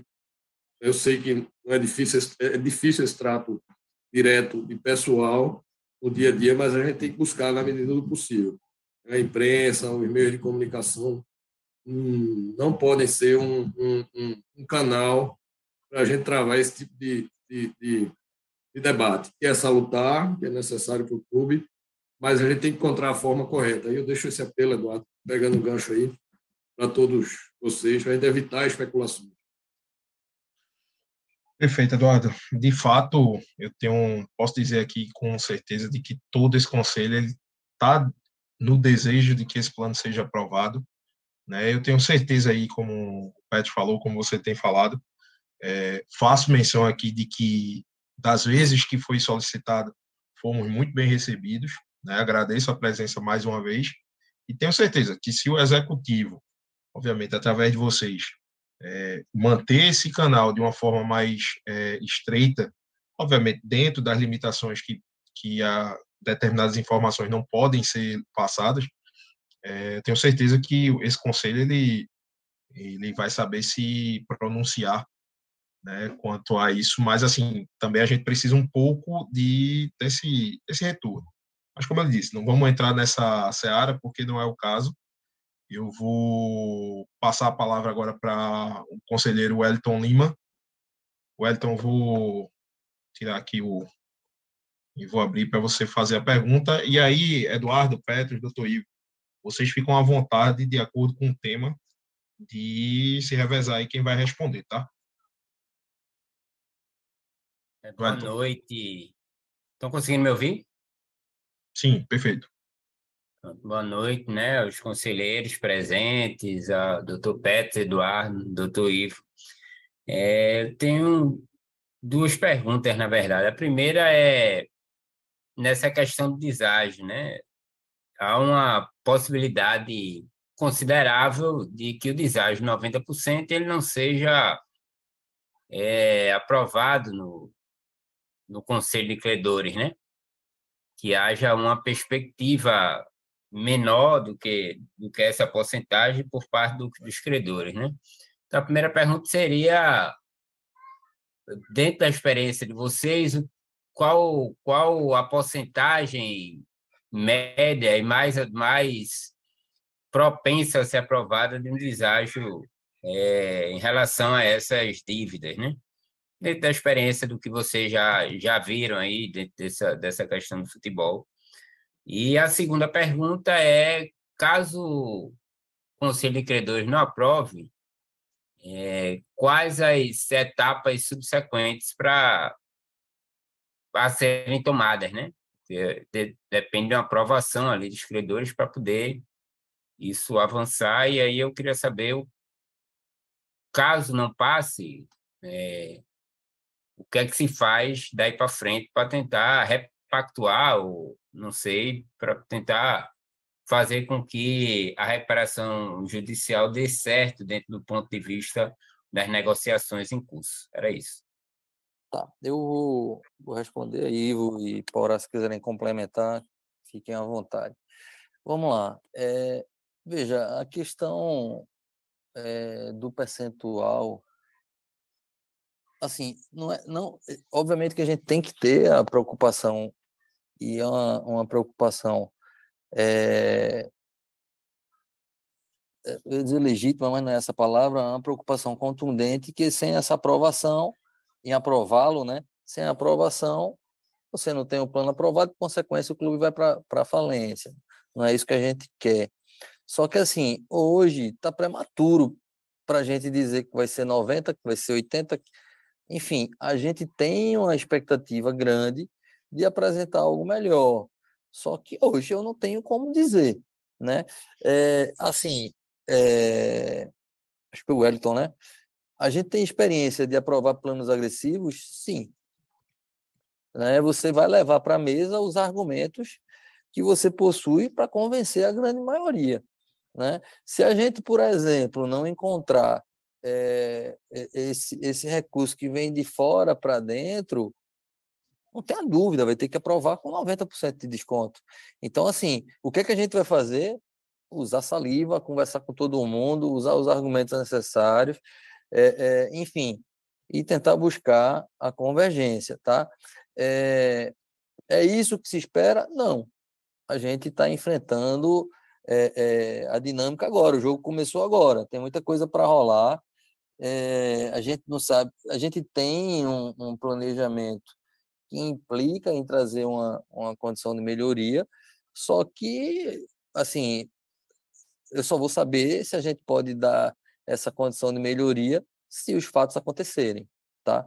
Então, essa foi a primeira pergunta. Eu diria que depende muito da capacidade de geração de caixa do negócio, mas, assim, associo a minha fala ao seguinte. É, contem contem com o nosso empenho pleno para aprovar, quer seja com 90, quer seja com 70, a gente vai usar dos argumentos possíveis é, para poder é, é, fazer esse esforço e aprovar o plano. O, o, a outra pergunta que você fez, eu acredito que é qual a consequência de não ser aprovado, foi isso? É isso? Exato, exato. Bom, vamos lá. Em tese, a gente teria uma, uma, uma situação em que é, configura uma, uma, uma possibilidade do juiz é, decretar uma, uma falência, tá? Só que não é bem assim. A gente tem na lei algumas, algumas é, alguns dispositivos é, que permitem, por exemplo, o seguinte: olha, eu perdi em uma das classes e venci nas outras, né? Ou seja, eu perdi, é, só ajustando a minha fala, eu aprovei o plano em, em, no caso do Santa Cruz são três classes, em duas classes e perdi em uma delas, tá? a lei traz alguns critérios que, mesmo perdendo em uma classe, a gente tem como é, levar ao juízo outros critérios objetivos que constam na lei que vão lhe dar condição para aprovar o plano, tá? O que não dá é para a gente perder em todas as classes, aí realmente fica uma situação de difícil, difícil solução. Petros, a experiência de vocês, assim, eu acredito muito no projeto Santa Cruz. Assim, eu não conto com a possibilidade de falência, tá? É, agora, organicamente, é, é, o desafio ele é colossal e, na minha opinião, hoje é intransponível. A gente necessariamente tem que trazer um, um fato novo de fora que traga recurso de, de dentro para fora, tá? Então, e que a gente, nesse aspecto, também tem muita, mas muita confiança que vai acontecer, tá? Então, assim, em, em resumo é isso. Acredito ter satisfeito aí. Caso não, estou é, à disposição para complementar. Da mesma forma, deixo a palavra aí para Ivo e para Eduardo. Eduardo, doutor Ivo, fique à vontade. Senão vou passar a palavra aqui para nosso o próximo conselheiro. Então, vamos lá. É... Conselheiro Losmar Renato. Boa noite a todos. É... Agradecer a oportunidade, agradecer aos ao doutor Petros, ao doutor Ivo e ao doutor é, Paurá, que estão aqui presentes, né? Na verdade, a minha pergunta, o, o nosso amigo Eduardo já acabou fazendo, né? mas eu vou complementar no sentido de que, mais um, um apelo, na verdade, é, o Conselho Deliberativo do Santa Cruz Futebol Clube ele tem uma comissão da SAF que tem a finalidade de acompanhar esse processo como um todo. E, independente da questão política, isso é bom que a gente frise, independente da questão política, a RJ é algo que a gente quer que aconteça. O plano nós queremos que seja aprovado. Ninguém aqui, eu tenho, acho que quase certeza que ninguém aqui tem o interesse que a coisa não aconteça. A única coisa que a gente vem sentindo falta é desse afastamento. A comissão, o Conselho Deliberativo, através da sua comissão, ele não é incluso em, eu não vou dizer absolutamente nada, mas em quase nada. E eu repito, e, e, e assim, a gente compreende que existe a questão do sigilo, existem certas situações que a gente não não tem que participar, e aí eu concordo, obviamente, é por uma questão profissional, mas eu não vejo nenhum óbice para que nós estejamos acompanhando esse passo a passo. Hoje, nós só temos acesso a todas as informações quando a gente praticamente implora para ter. Né? E isso eu acho que não deveria acontecer. Inclusive, esse, essa aproximação ela vai facilitar, e aí eu não, sou, não tenho nenhuma experiência no assunto para é, é, pedir que seja chancelado, mas eu tenho quase certeza que isso vai facilitar até os próprios credores eles veem que a coisa está acontecendo de uma forma transparente, de uma forma ampla, dentro da medida do possível, naturalmente, tá? Então, assim, é, é, foi falado que os esclarecimentos são pertinentes. Eu, eu não vejo nem só como pertinentes, eles são, ao meu ver, condição sine qua non para isso aqui acontecer. Eles são obrigatórios para que isso aconteça. Então, assim, passar esclarecimentos para a gente não seria, na verdade, um favor, é uma obrigação que tem que acontecer. Tá? Então, assim, repito, existe uma comissão, concordo que não tem que acontecer uma reunião com 30, 40 pessoas todas as vezes, mas existe uma comissão bem reduzida, bem coesa, que não só poderia, como deveria estar a par, muito mais a par de tudo isso. Então, agradeço mais uma vez, parabenizo o trabalho dos senhores, mas fica esse apelo para que, se possível, essa comissão, que é do Conselho Deliberativo, que representa a torcida coral como um todo, possa estar acompanhando tudo isso. Muito obrigado.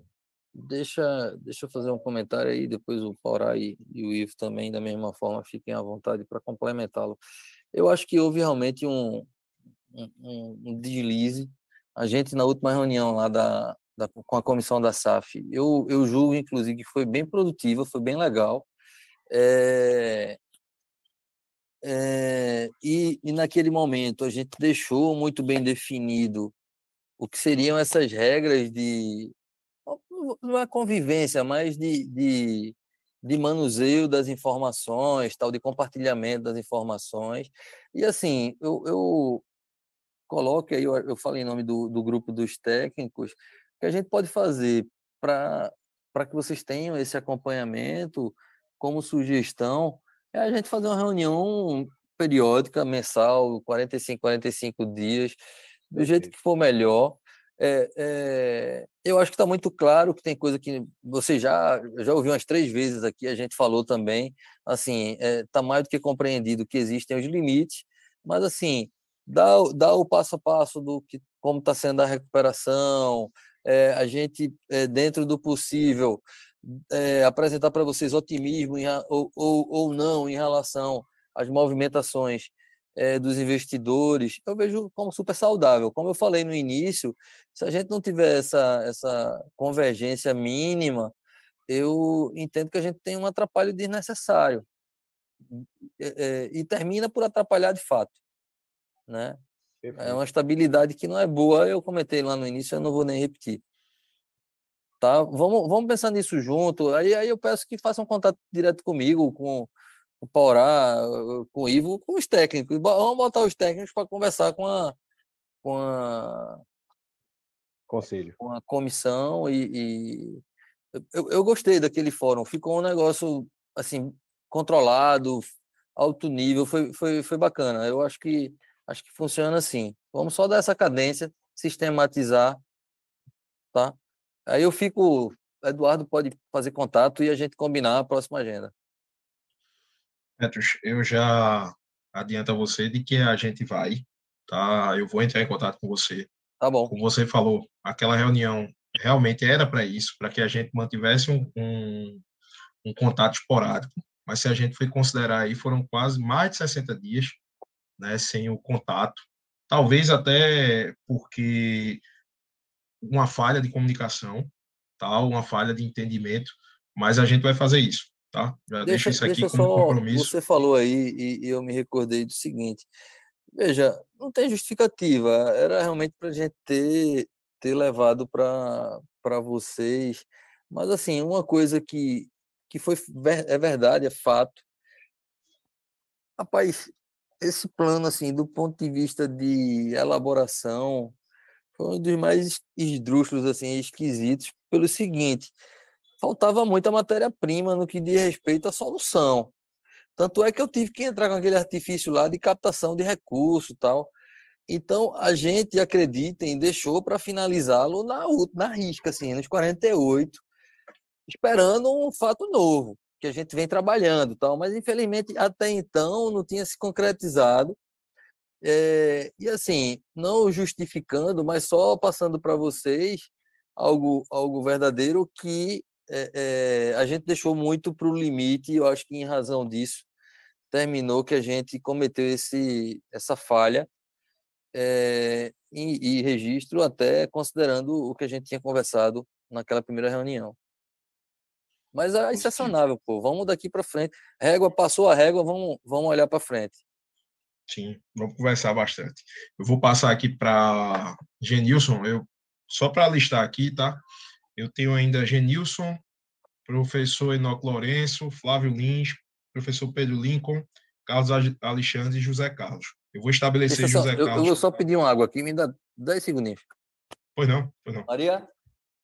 Maria? Eu vou, Maria? vou estabelecer aqui como um- o limite é, José Carlos, tá? Até para que a gente não se estenda é, muito na reunião, porque todo mundo tem seus afazeres, todo mundo tem suas obrigações. Obviamente, eu tenho certeza que doutor Ivo, doutor Petros e doutor Eduardo, caso precisemos fazer alguma, algum questionamento além desses que ainda estão aqui, é, vão estar vão estar abertos e aí a gente faz um questionamento é, como eu sugeri se for um, algum tema delicado também que seja por escrito e que seja apresentado no conselho como por exemplo eu vou dizer algumas pessoas estão assistindo é, o conselho ele sabe muito bem o que é o sigilo entende as cláusulas entende que o que está sendo falado aqui está dentro do limite como o doutor Eduardo falou e a gente sabe que qualquer tipo de consulta que extrapole essa questão do, do sigilo, ela vai ser tratada internamente no conselho, como a gente sempre faz. O conselho, por exemplo, tem o acesso aos contratos do clube, ele pode ter através de solicitação, é um direito que cabe aos conselheiros. Porém, esses contratos a gente não disponibiliza de forma digital, porque hoje a gente sabe que a internet ela pode vazar esses contratos. Então, quando qualquer conselheiro ele tem, quer ter acesso a uma informação que a gente detém como sigilosa, a gente pede para que o conselheiro vá à sala do conselho, ele faz acesso à sala da presidência do conselho, sem nenhum aparelho eletrônico, e faz a consulta que ele tem, para que não tenha risco de registro nem nada. Então, isso aí a gente sabe bem, todos os conselheiros sabem disso, já foi tema, inclusive, debatido, mas vamos adiante. É, Genilson, a palavra está com você, Fica à vontade. Boa noite a todos. Está dando para me ouvir bem? Perfeito. É, é, as dúvidas, algumas já foram tiradas, mas, enfim, eu acho que a gente já deu para notar que sem uma, um investidor, né, ou, ou a entrada de uma monta significativa de recursos, vai ser praticamente impossível executar esse, esse plano de recuperação judicial a gente teria um prazo, e se existe um prazo, qual é esse prazo para encontrar esse investidor? Porque a gente sabe que vai ter que caminhar meio que lado a lado com a questão da SAF, né? O conselho está meio que alijado desse processo, mas, enfim, existe um prazo para início da execução, a entrada desses, desses recursos para execução Posso só. Queria só fazer uma consideração aí sobre a pergunta. Né? Quando você diz que o plano sem o investidor ele é impossível de ser é, executado, né? O plano ele é isso é difícil, né? mas o plano foi feito, como o Petro disse, com uma projeção é, conservadora, exatamente para ele ser execuível, certo? A gente precisa dos deságios propostos para que o clube organicamente se não tiver um investidor, se não aparecer um investidor para o Santa Cruz, ele possa é, executar esse plano que está proposto. A chegada de um investidor pode é, é, potencializar, facilitar e evitar que o clube fique sujeito aos acasos, digamos assim, do futebol, certo? Por exemplo, a gente pode passar dois, três anos numa série D, numa série D, depois mais dois anos numa C, e não performar né, com, é, é, de forma alinhada com essa projeção mínima, certo? Então, a gente não pode afirmar que o plano não é execuível. O que está proposto aí é execuível. Se vier um investidor, as condições né, melhoram né, e as perspectivas de um surgimento mais rápido do clube, elas é, é, também são melhoradas na mesma proporção, certo? É, por outro lado, importante a gente esclarecer que o investidor não vai chegar para entrar no escuro ou para pagar uma dívida que pode ser melhor otimizada, certo? Então, primeiro a gente precisa fazer o dever de casa né, e gerar uma condição atrativa para um investidor. É, assim, tem muita gente em vários clubes aí na realidade do Santa Cruz, mas com a expectativa de que chegue um investidor, principalmente estrangeiro, né, e com um cheque em branco né, para tirar o clube de uma situação crítica e jogar ele no, né, na, na Série A e fazer ele campeão nacional. É, não é isso que a gente tem visto. Né, e a gente não pode nutrir essa expectativa. Então, primeiro, a gente precisa fazer o dever de casa, a gente precisa reestruturar bem essa dívida e deixar um cenário previsível para que o investidor se sinta né, atraído a, a chegar né, fazer investimento no clube e aí sim a aportar recursos, investir na operação do futebol, não necessariamente no pagamento da dívida. Óbvio que ele vai ter que pagar a dívida tratada, né, porque essa é uma exigência nossa. Mas o foco do investidor vai estar em fomentar a operação e a atividade final do clube. Então, se ele tiver um cheque limitado para botar no futebol e fazer o Santa Cruz sair da Série D para a Série A e se tornar campeão brasileiro, é possível né, que eles se comprometam a isso, a velocidade e com a intensidade que a gente deseja, certo? Mas para eles chegarem, passar um cheque em branco para pagar essa dívida com pouco deságio, né, ou com um, um, prazo muito curto de pagamento, é, é difícil e a gente não pode nutrir essa expectativa. Então, como eu disse, vamos fazer o dever de casa, a gente tem que fazer uma boa negociação dessa dívida, deixar o cenário né, com previsibilidade, e aí sim, isso somado né, ao que Petro destacou aí, que o clube é um bom ativo, que o clube tem um potencial, tem um potencial muito bom, aí a gente passa a ter é, boas perspectivas aí na, na restauração do Santos. A gente tem conversado com vários players aí, não só em relação ao Santa Cruz, né, mas tem participado de vários foros de debate aí e algumas teses, digamos, de investidores, né, elas são defendidas aí, mas a maioria deles preferem é, um clube de Série B ou de Série A. Nós estamos na D e essa é uma realidade que a gente não pode se afastar. O Santa, né, reunir o conjunto de fatores que reúne, aí passa a ser, sim, um ativo atrativo, mas com um desafio muito grande né? porque a gente, a qualquer momento, pode ficar sem um calendário, né? não avançar numa determinada competição, permanecer na Série D, e aí ele vai ter que enfrentar né, o resto do ano na Série D ou com calendário prejudicado, né, mais um ano na Série D, onde as receitas são muito, muito precárias. Então, é preciso que a gente tenha, tenha isso em mente aí. Então, só fechando, o plano é execuível, por isso que ele é né, digamos assim, é, bem otimizado. Né? A gente tem que fazer uma negociação muito boa e os, credores têm que ter consciência disso, né? porque não é o fato de ter um potencial investidor né, que ele vai pagar a conta cheia e, e, e, e, com isso os credores vão se tornar inflexíveis. Não, o desafio é conjunto. O problema é do Santa, mas o problema é dos credores também, na medida que a gente tem uma dívida para tratar e um entendimento coletivo né, a ser firmado em relação a, a essa dívida. Prazo. Como? Desculpe. Questão de prazo. Se nós temos um prazo para essa fase que a gente se encontra e para começar a execução. É um exemplo, essa Assembleia de, de, de Credores, ela tem um prazo para acontecer, tem, a lei traça um cronograma né, para um processo de recuperação judicial. Na prática, ele não, ele, não, ele não consegue, digamos assim, ser observado a risco, certo? Em tese, a Assembleia tem que ser feita com 150 dias do deferimento. Né? Então, assim, não vai ser possível, até porque um trabalho prévio, né, que é feito né, com a colaboração dos credores, do devedor e sob a coordenação do administrador judicial e do juiz, é uma fase de verificação de crédito, né? ela está em curso ainda. Certo? Então, assim, que pese a lei trace esse cronograma, o judiciário tem o seu ritmo. Né? E, e diria que quase nunca né, consegue atender a esse cronograma com a exatidão que a lei, a lei prevê. Certo? Então, eu diria aí que nos próximos seis meses é que a gente deve ter uma, uma previsão da Assembleia.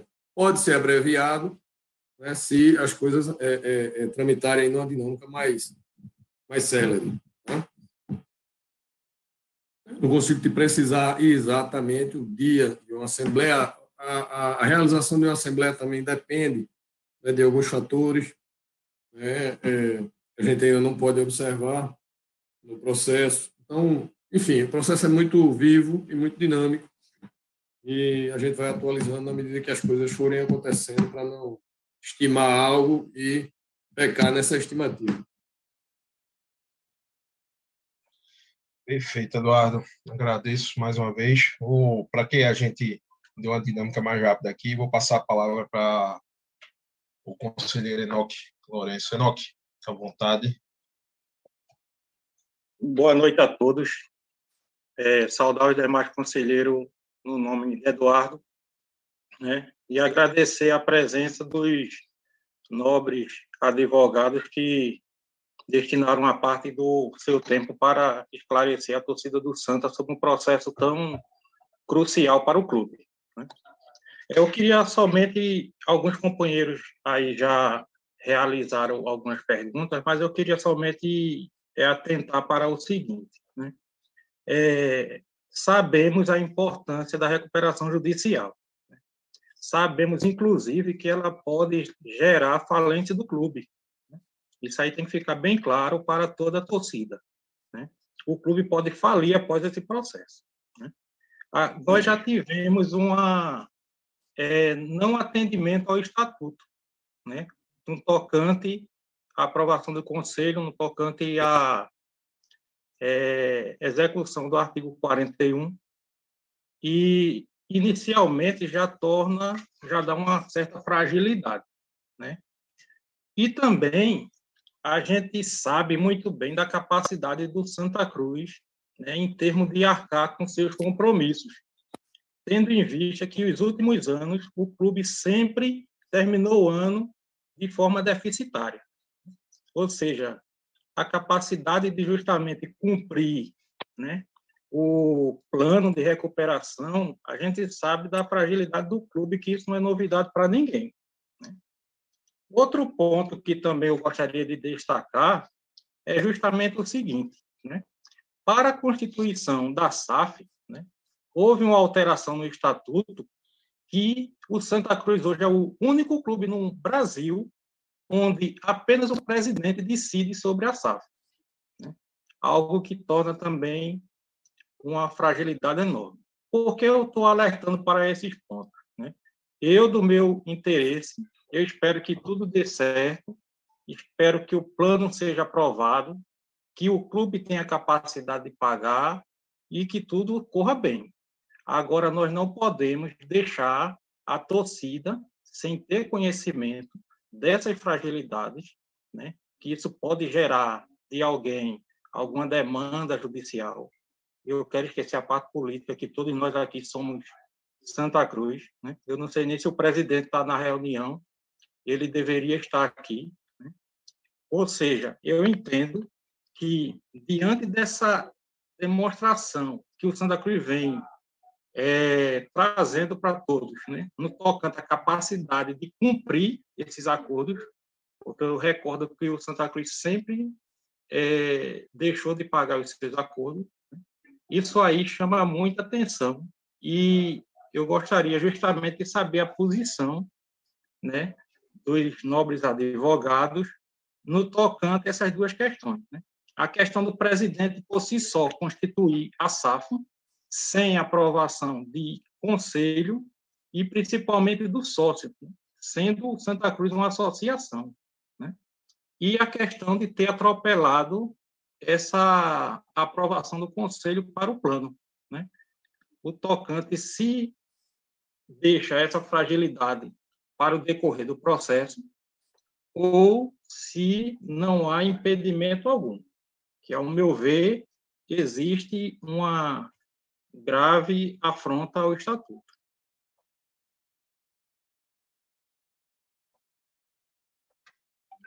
Obrigado, Enoque. Eduardo e senhores do Conselho, é, é, por esse tipo de, de, de, colocação, pelo fato de a gente estar num ambiente aberto, público, a reunião é extremamente delicada. É, assim, a gente pode fazer as considerações né, sobre as colocações do Enoque, que eu respeito, mas se eu divido, eu não vejo essas fragilidades. Eu não, eu, eu não concordo. Não precisa entrar em critérios técnicos, não. Tá entendendo? Sei, Enoque, mas não, se também... quiser pode responder por escrito depois. Porque eu pois sei não, que amigo, o tema mas... é delicado. Exatamente. E a gente está aqui no esforço de, de reestruturar, só erguer o clube. Não, assim, as deficiências de Santa Cruz são conhecidas, né? E essas deficiências é, é, é, que você aponta aí como procedimentais ou legais, assim, a gente já tratou sobre elas, eu discordo, não vejo essas fragilidades. A gente tem que ter cautela nessas colocações, porque aqui estamos todos de um lado, né? e temos interessados né, em que esse processo não dê certo. Nós temos os credores não são adversários, mas que né, vão agir para defender os seus interesses. Então, eu, assim, se a gente seguir nesse tipo de, de, de colocação, como eu disse, né, e tenho minhas reservas em relação a esse formato de, de reunião, é, vai ficar difícil a gente, a gente seguir. Eu vejo aqui que a gente continua é, ao vivo no YouTube, Eduardo. Isso não, não para esse tipo de, de, de não, é... debate é, é, é delicado, amigo, delicado. Não, não, isso não existe na dinâmica de uma RJ, de uma empresa, certo? Que a gente faz e, há muito tempo e não existe, cara. Então, vamos, vamos assim, com todo respeito a, a todos, é, é, se tiver alguma é, colocação nesse sentido, aí vocês nos encaminham. Né? Em particular, a gente avalia e responde.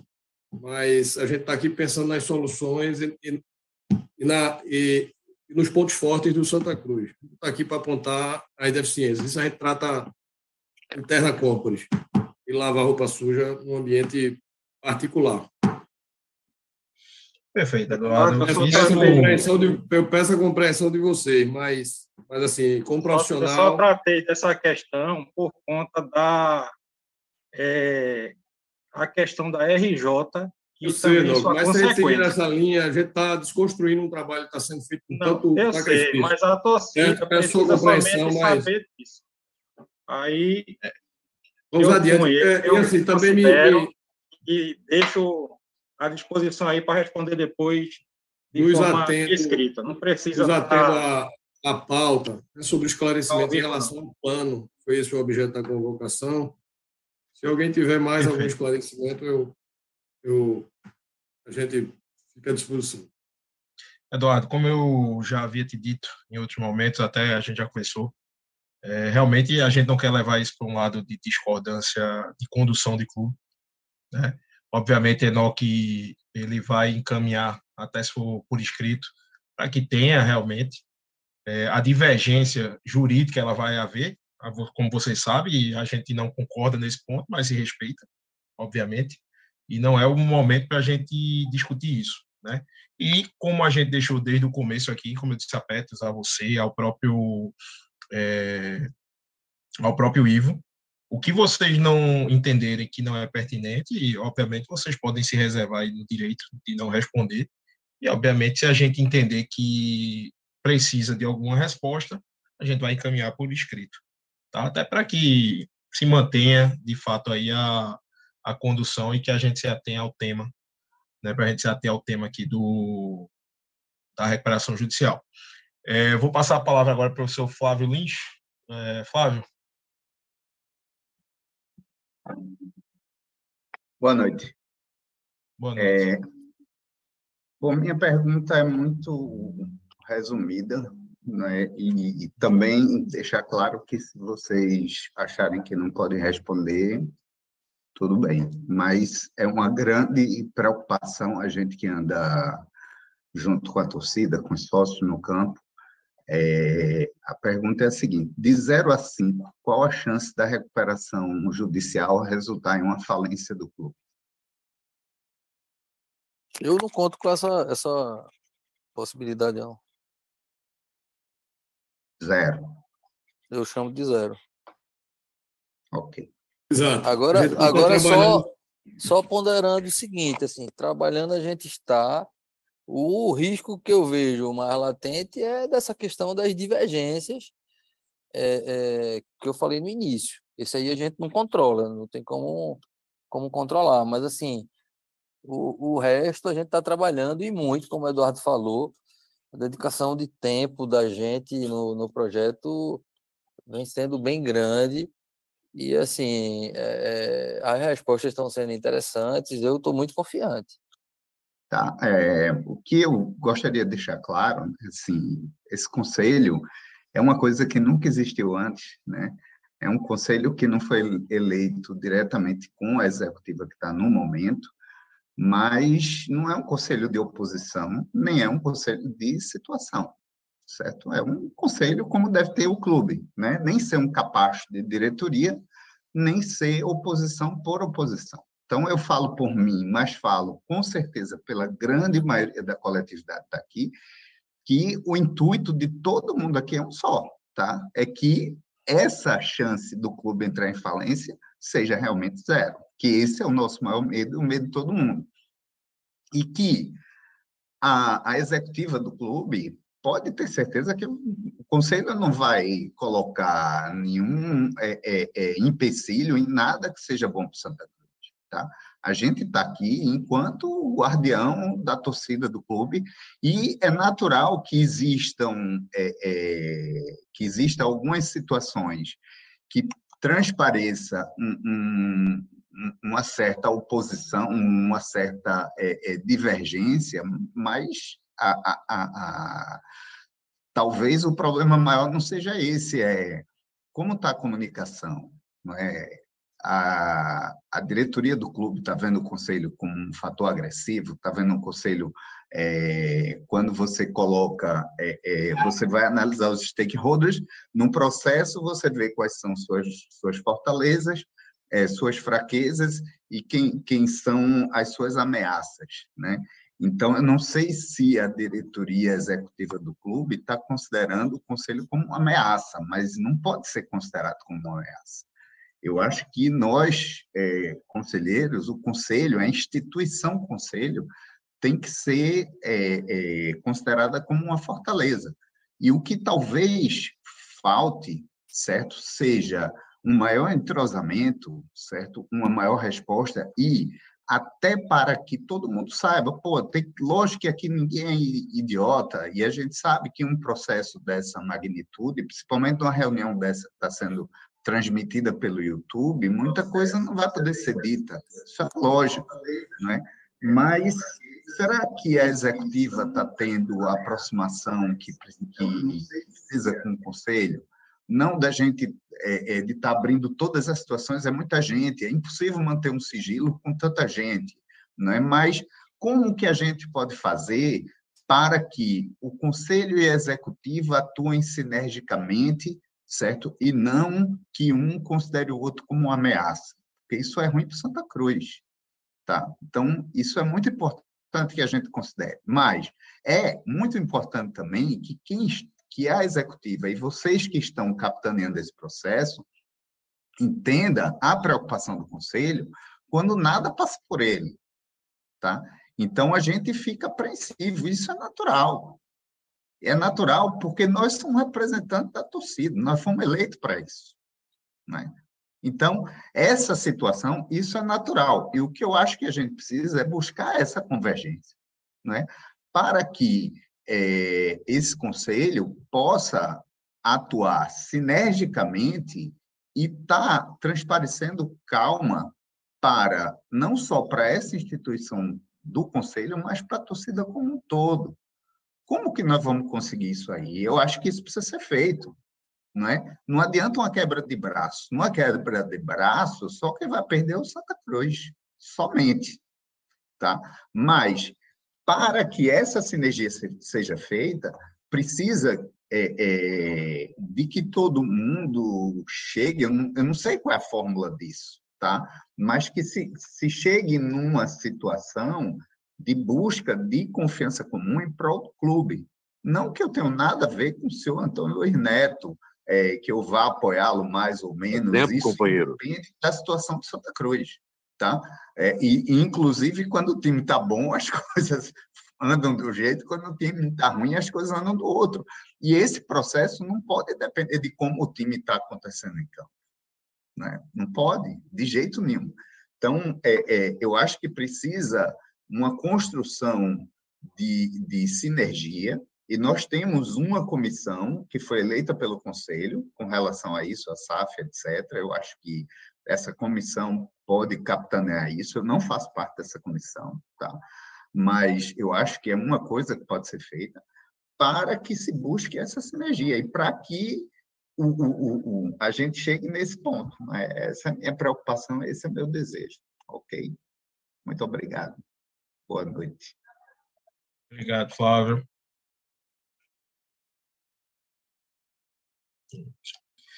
Foi exposto, não sei se algum dos convidados quer fazer alguma consideração. A primeira pergunta no sentido, né, o Pet foi bem claro, disse que não vê nenhum, não, não enxerga essa possibilidade né, da, dessa recuperação judicial falhar, é, até pelas considerações aí que o professor que o Flávio fez. Então, se for o caso, eu vou transferir a palavra para o professor Pedro Lincoln, que aí, se for o caso, quando responder, já responde junto é, nesse sentido. Flávio, mais uma vez, obrigado. Né, e vamos passar a palavra aqui, professor Pedro Lincoln.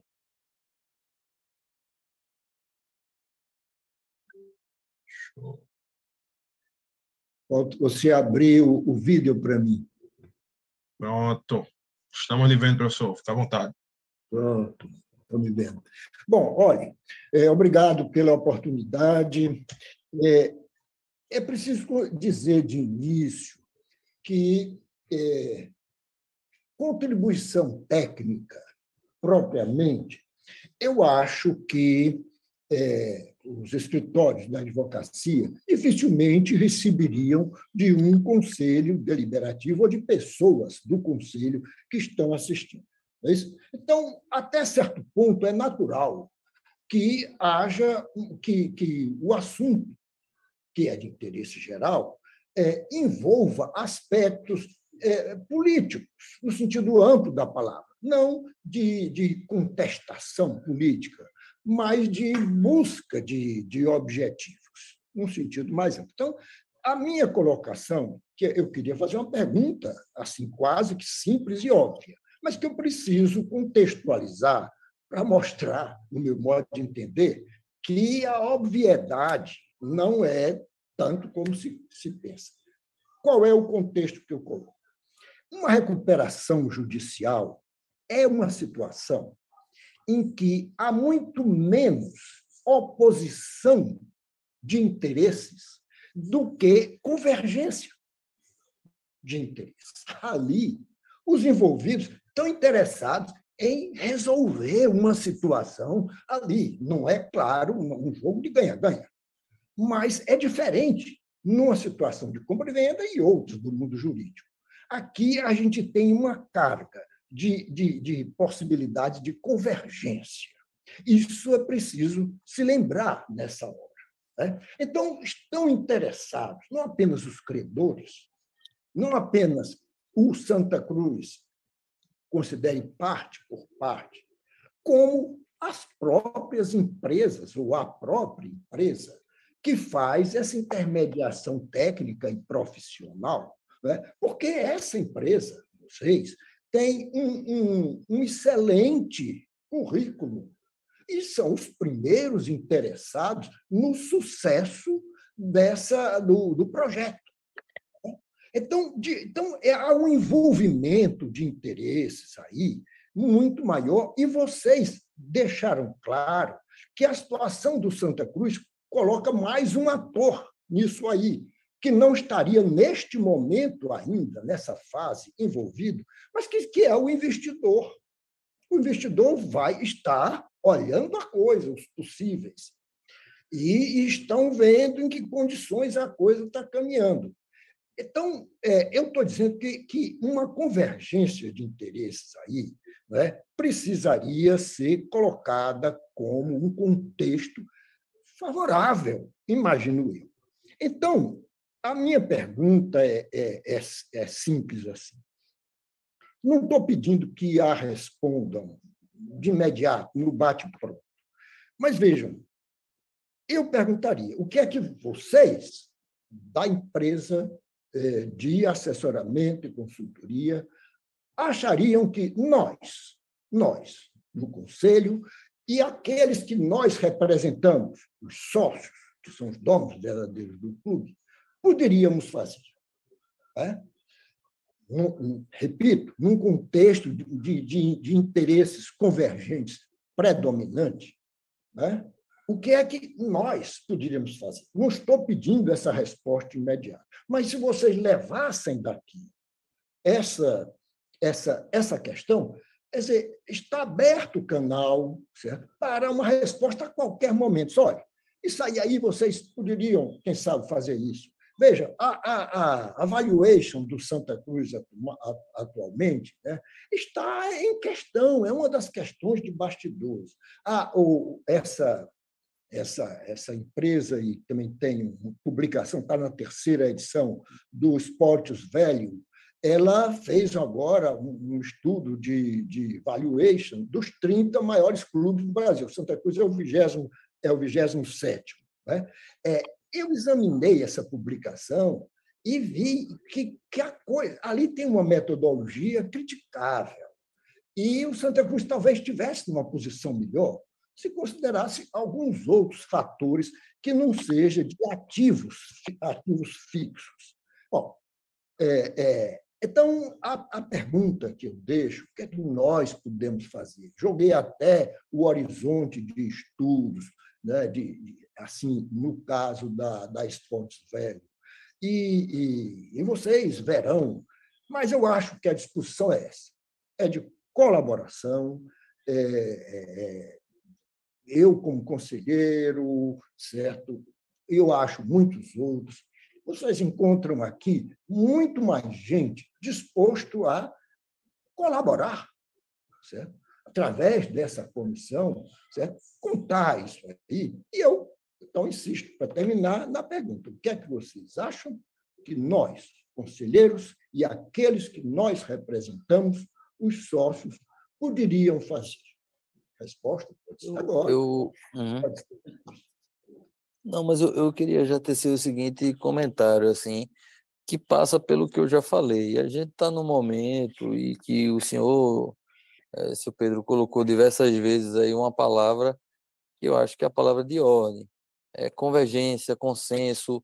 É, é, veja, não para tudo, mas pelo menos de propósito da gente salvar o Santa Cruz, eu acho que tem que estar tá acima de, de qualquer outra coisa, tá? É, oportunamente, a gente vai ter que somar forças é, para fazer alguns movimentos na recuperação judicial, principalmente no momento é, em que a gente vai precisar convencer os credores para a proposta que vai ser levada à votação. Existe um manejo técnico, existe, a gente é o dia a dia nosso, a gente vai fazer uso dele. Mas assim, existe também em alguns casos um subjetivo em que a gente vai precisar da força de vocês. Então, na, nessa ocasião, a gente não tenha dúvida que a gente vai chamá-los para poder compor e, e, e e criar uma, uma linha de, de trabalho objetiva para que a gente consiga é, buscar eficiência e, e, aprovar o plano de forma bem, bem objetiva, tá certo? Então, assim, nesse primeiro momento, o que eu entendo é a gente precisa realmente buscar uma convergência mínima entre executivo, entre, entre o conselho, para que realmente a gente, a gente passe, como o Eduardo colocou há pouco, um cenário mínimo de, de estabilidade para um investidor, até para os próprios credores. Né? É, é, eu, eu, essa questão, se fosse falar dessa questão da insta, agora instabilidade nos processos de recuperação que a gente já vivenciou e os danos que eles geram, eu tenho incontáveis aqui. E, assim, é, é, são situações que realmente são muito danosas e que, em, em, alguns casos, é bem difícil de reverter, tá? Aqui não, eu acho, eu, eu mais uma vez, eu, eu, fico satisfeito com a, a postura de vocês. Eu acho que é o que a gente também está querendo. e tenham na gente, nos técnicos aqui, o ponto de contato para a gente poder é, satisfazer aí o dentro das possibilidades, obviamente, o que for de interesse de vocês em termos de informação e também de, de, de ser ponto de amortecimento aí na, na relação com, com o executivo, tá? A gente fica à disposição. E, de forma objetiva, professor, acho que é isso, é a gente disseminar esse discurso aí é, é, de propósito comum, né, de salvar o Santa Cruz, porque o, o desafio existe, estamos correndo atrás aí para poder ser exitoso.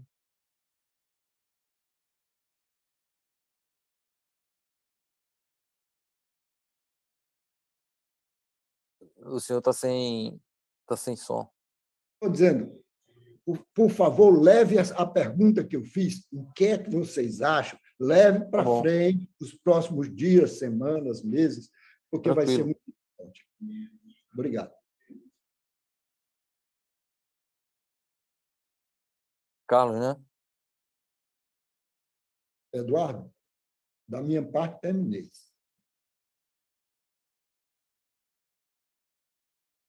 Vamos lá. Queria tentar ver se a gente encerrava às nove. Nove já são. Vamos, vamos mais esses três, né? Eduardo, você está sem som. Pronto, só tem esses três, Petros. Eu vou abrir a palavra aqui para Marco Benevitti, que é o presidente da comissão jurídica, é, com exceção aqui. Eu tinha dito que o último era José Carlos, mas como Marco é presidente da comissão, achei pertinente a colocação dele. Mas, Carlos, fica à vontade. Alexandre? Eduardo Carlos ou Marco? Se for para aguardar, aguardo. Olá, gente. Boa Não, noite. É... Carlos. Carlos, Marco. Olá, gente. Boa noite. Boa noite. Uh, perguntas bem objetivas, tá? É... A quem está tocando o dia a dia aí da recuperação. Tem algum projeto de contratação para fazer o valuation de Santa Cruz? Não, vamos lá. É, é o que o professor Lincoln colocou há pouco, assim. A, a avaliação hoje, vamos, vamos para a essência de uma avaliação de um negócio, qualquer que seja. O negócio tem que ser gerador de caixa. A gente não tem essa realidade hoje no Santa Cruz. Então, você tem métricas hoje de avaliação que foi que foram, acho que o, o, o senhor Pedro colocou, que, assim, trazem uma ideia de valor para o Santa Cruz, é, só que elas estão desgarradas da operação, até porque a operação daqui é, ela, ela destrói valor. Né? Hoje a gente tem um clube que, por alguns anos sucessivos, deu prejuízo de forma recorrente. Entretanto, é, somos força o discurso do Paurá, a gente acredita em muito que o clube é viável, tanto é que a gente está no projeto, a gente não entra no projeto que não que não inspire ser vencedor, tá certo? É, agora voltando, não não tem, Carlos, a gente tá já teve a oportunidade, não tem, não, a gente não entende que há necessidade de fazer esse valuation. A gente tem três pilares para poder dar a solução é, do Santa Cruz. São os que eu coloquei: investimento na operação, que é o futebol, investimento é, para quitar a dívida e investimento na, na numa reforma mínima do estádio. Se a gente traz é, é, investidores que satisfaçam esses três pilares, a gente tem, eu acho que, que uma métrica de, de avaliação que vai satisfazer o Santa Cruz e vai permitir que, que a operação dele, ou seja, o futebol, é, passe a ter realmente uma, uma, um viés agora vencedor, tá? Acho que é por aí. Uh, Pedro, me permita discordar um pouco de você no que diz relação, no que diz relação à, à não necessidade né, da contratação dessa consultoria. É, eu acho bem delicado a gente entrar numa mesa de negociação né, sem saber o quanto a gente está valendo. E você falou aí da destruição de caixa, que seria uma das maneiras de avaliação de um ativo qualquer, né? Mas você pode ir para múltiplos, você pode ir para Greenfield, que é a avaliação do patrimônio. Existem outras maneiras de fazer avaliação. O fluxo de contato de caixa, eu concordo com você, mas só quem comprar o Santa Cruz não vai comprar a capacidade de ação de caixa, que hoje os números é, não, não, não tem essa capacidade. Mas a gente sabe que esse clube ele pode ser rentável no universo aí de um ano e um ano e meio. Né? Você injeta sócios. Bom, capacidade de geração de caixa Santa Cruz ela existe. Não existe quando você olha para o retrovisor. Né? Eu não tô, eu, não, eu, eu, acho que a gente falou a mesma coisa, Carlos. Assim, eu, eu não, entendo é o básico que ela existe. Petros, deixa, deixa, deixa, deixa eu interromper. Desculpa, Carlos Petros, sendo muito franco aqui. Estou sem câmera, acho. Liberar a câmera aqui. É, acho que essa questão que o conselheiro Carlos Alexandre trouxe, que é muito importante, evidentemente, sobre valor, né? Que no fundo é a sua pergunta. É, eu acho que, é, evidentemente, é, levando uma coisa que o, o conselheiro Eduardo falou antes, o Petro falou, posso parar, algo que a gente não tem como, é, como entrar nesse ambiente aqui, com, com, com todo o perdão aqui, é, conselheiro Carlos. Nós temos falado com vários é, pessoas de mercado nesses meses, conversas que foram melhores e piores. Obviamente que a gente tecnicamente está fazendo as análises, mas nós não temos como. É, esse talvez seja é, um assunto, num outro ambiente a gente pode conversar, nesse aqui não, não tem. Para o bem do Santa Cruz, é, eu não, não, não recomendo aqui, seguindo as palavras do doutor Eduardo aqui início, que a gente prossiga nesse âmbito de discussão é, por mais importante, eu reconheço que é e muito pertinente trazida pelo conselheiro é, Carlos Alexandre, sem prejuízo de, num outro foro, a gente continuar essa, essa, essa conversa com ele. Tá. É, eu não vejo isso como algo delicado no processo. Eu entendo que para esse projeto, para o plano ser aprovado, fica bem mais fácil a entrada de um alguém, né, de algum investidor. E aí a gente precisa ter noção de quanto é um clube com o tamanho da dívida que a gente tem, um clube com a recuperação judicial aprovada. A gente precisa saber disso. Quem for sentar na mesa de negociação tem que saber disso. A gente precisa ter essa referência. Isso aí é um ponto de vista. É, logicamente que eu tô, tô, sou o dono da verdade, que não é verdade absoluta, é só meu ponto de vista. Né? O meu medo é amanhã a gente evolui, tem aprovação e o tempo vai ser o, o discurso para que a gente aceite qualquer coisa. Ah, mas tem que fazer agora porque não tem mais tempo, vai vai estar tá acabando o prazo de 180 dias, o plano precisa ser aprovado e aparecer esse cara que fecha. Eu não vejo nada demais, tá? É, a diretoria, né, que tocou todo esse processo sobre a, questão do sigilo como determinante na, nas tomadas de decisões, abrir conselho, vocês querem fazer isso, vocês têm alguma consultoria para fazer, e aí a gente tem uma referência de preço. Quanto é o preço da Cruz hoje com a dívida e o preço da manhã Santa Cruz sem dívida? Eu acho que isso é importante o clube saber. Uh, só para a gente é, é, entender um pouco do que é esse processo, né? A, a, citação aí do professor Pedro com os 30 maiores clubes, Santa Cruz ficou atrás do Guarani. Eu acho que Santa Cruz tem capacidade de, de potencial maior que o Guarani. Então a gente precisa entender quais são os critérios, como como é que a gente vai discutir um fluxo contado de algo que que não gera caixa hoje, né? Então esquece esse critério, vamos para múltiplos, vamos ver que foi reconhecido no mercado brasileiro, vamos ver o mercado internacional, vamos avaliar pelo patrimônio, mas acho que a discussão tem que ter. Eu não entendo como isso pode ser prejudicial para o andamento do processo.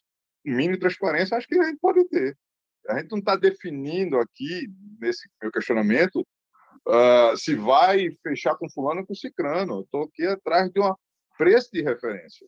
Né? O Flávio, o professor Flávio aí, falou sobre a responsabilidade dos conselheiros.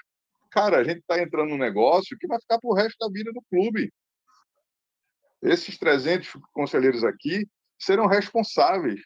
Tá? E eu não quero ter vergonha de entrar na Ruda e saber que eu fiz algo que foi prejudicial. E muito menos que eu não tive nem condições de opinar. Isso aqui não é discurso de oposição, tá? Isso aqui não é discurso de oposição. Uh, conheço os, os técnicos envolvidos, tá? E aqui é discurso de quem está preocupado e quer contribuir de alguma forma com o processo.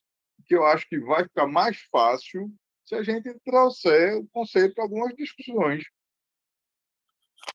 Um outro ponto relevante é dentro do, do dos credores. Carlos, eu vou pedir só só para a gente adiantar um pouquinho por conta do horário. Tudo bem, senhor. Não, só pela questão do horário, realmente.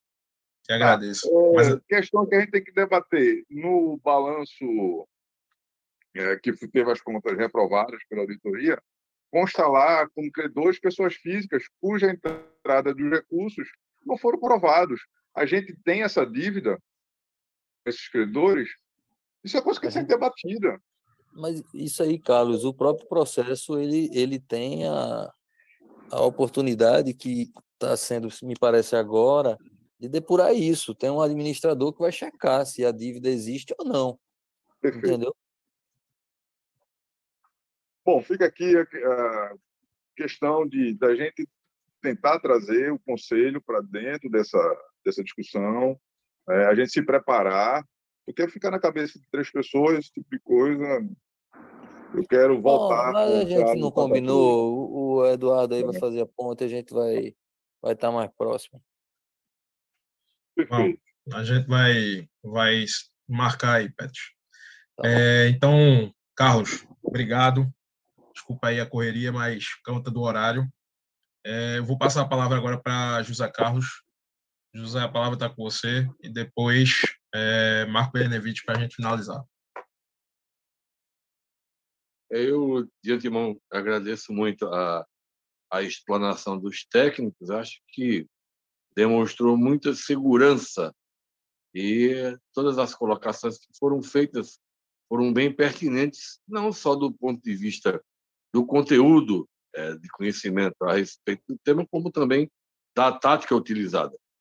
Eu lamento um pouco a prolixidade de alguns que até não contribuíram para e para não me estender né, tanto já no final desse debate aqui tão importante, eu queria dizer que a minha dúvida principal em relação à captação de novos recursos, numa das salas anteriores aí, o Petro já me contemplou, eu entendi taticamente. Então, para contribuir com o tempo, é apenas isso. Obrigado.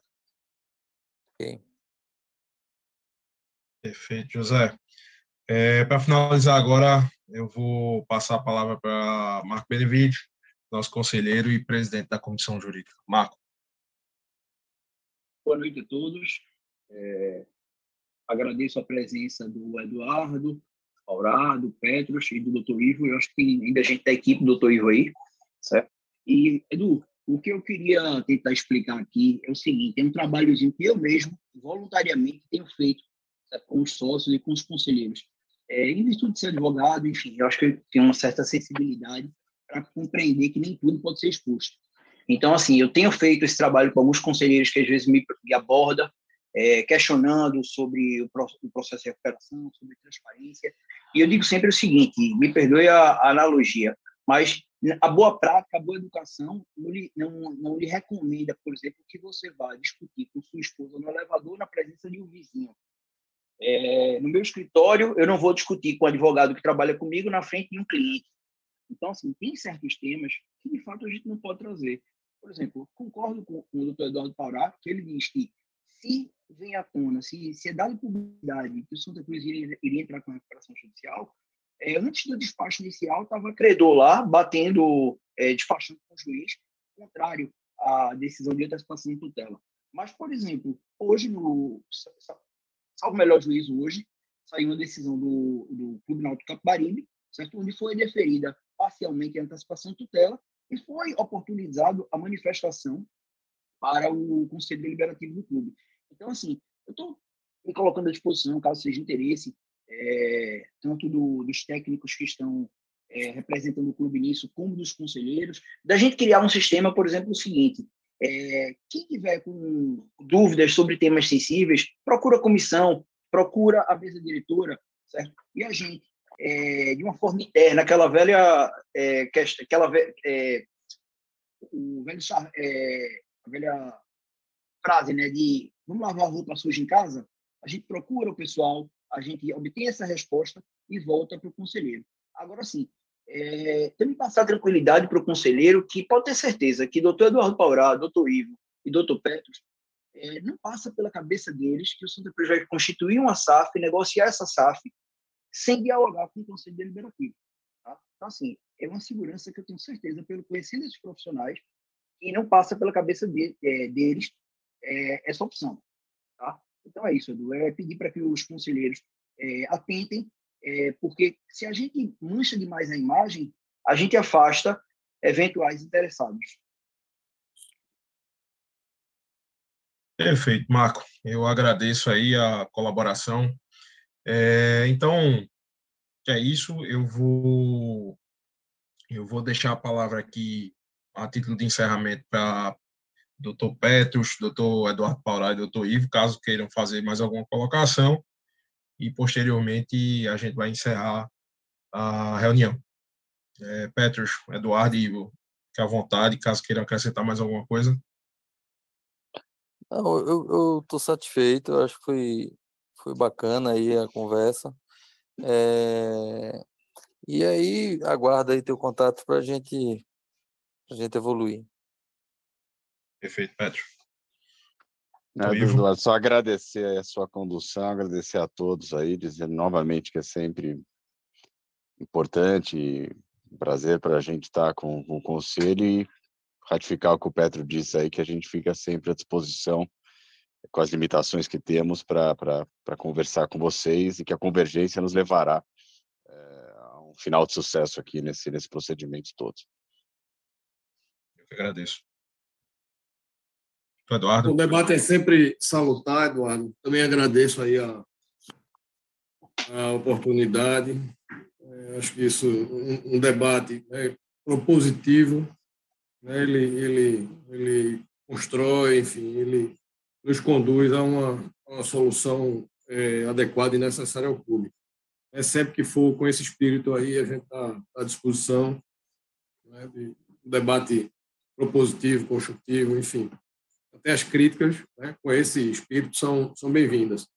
Então, a gente fica à disposição para algum, algum questionamento aí mais mais delicado, mas, como eu disse, peço a compreensão mais uma vez de todos, sempre no foro adequado e restrito, dada a delicadeza, a sensibilidade do assunto aí.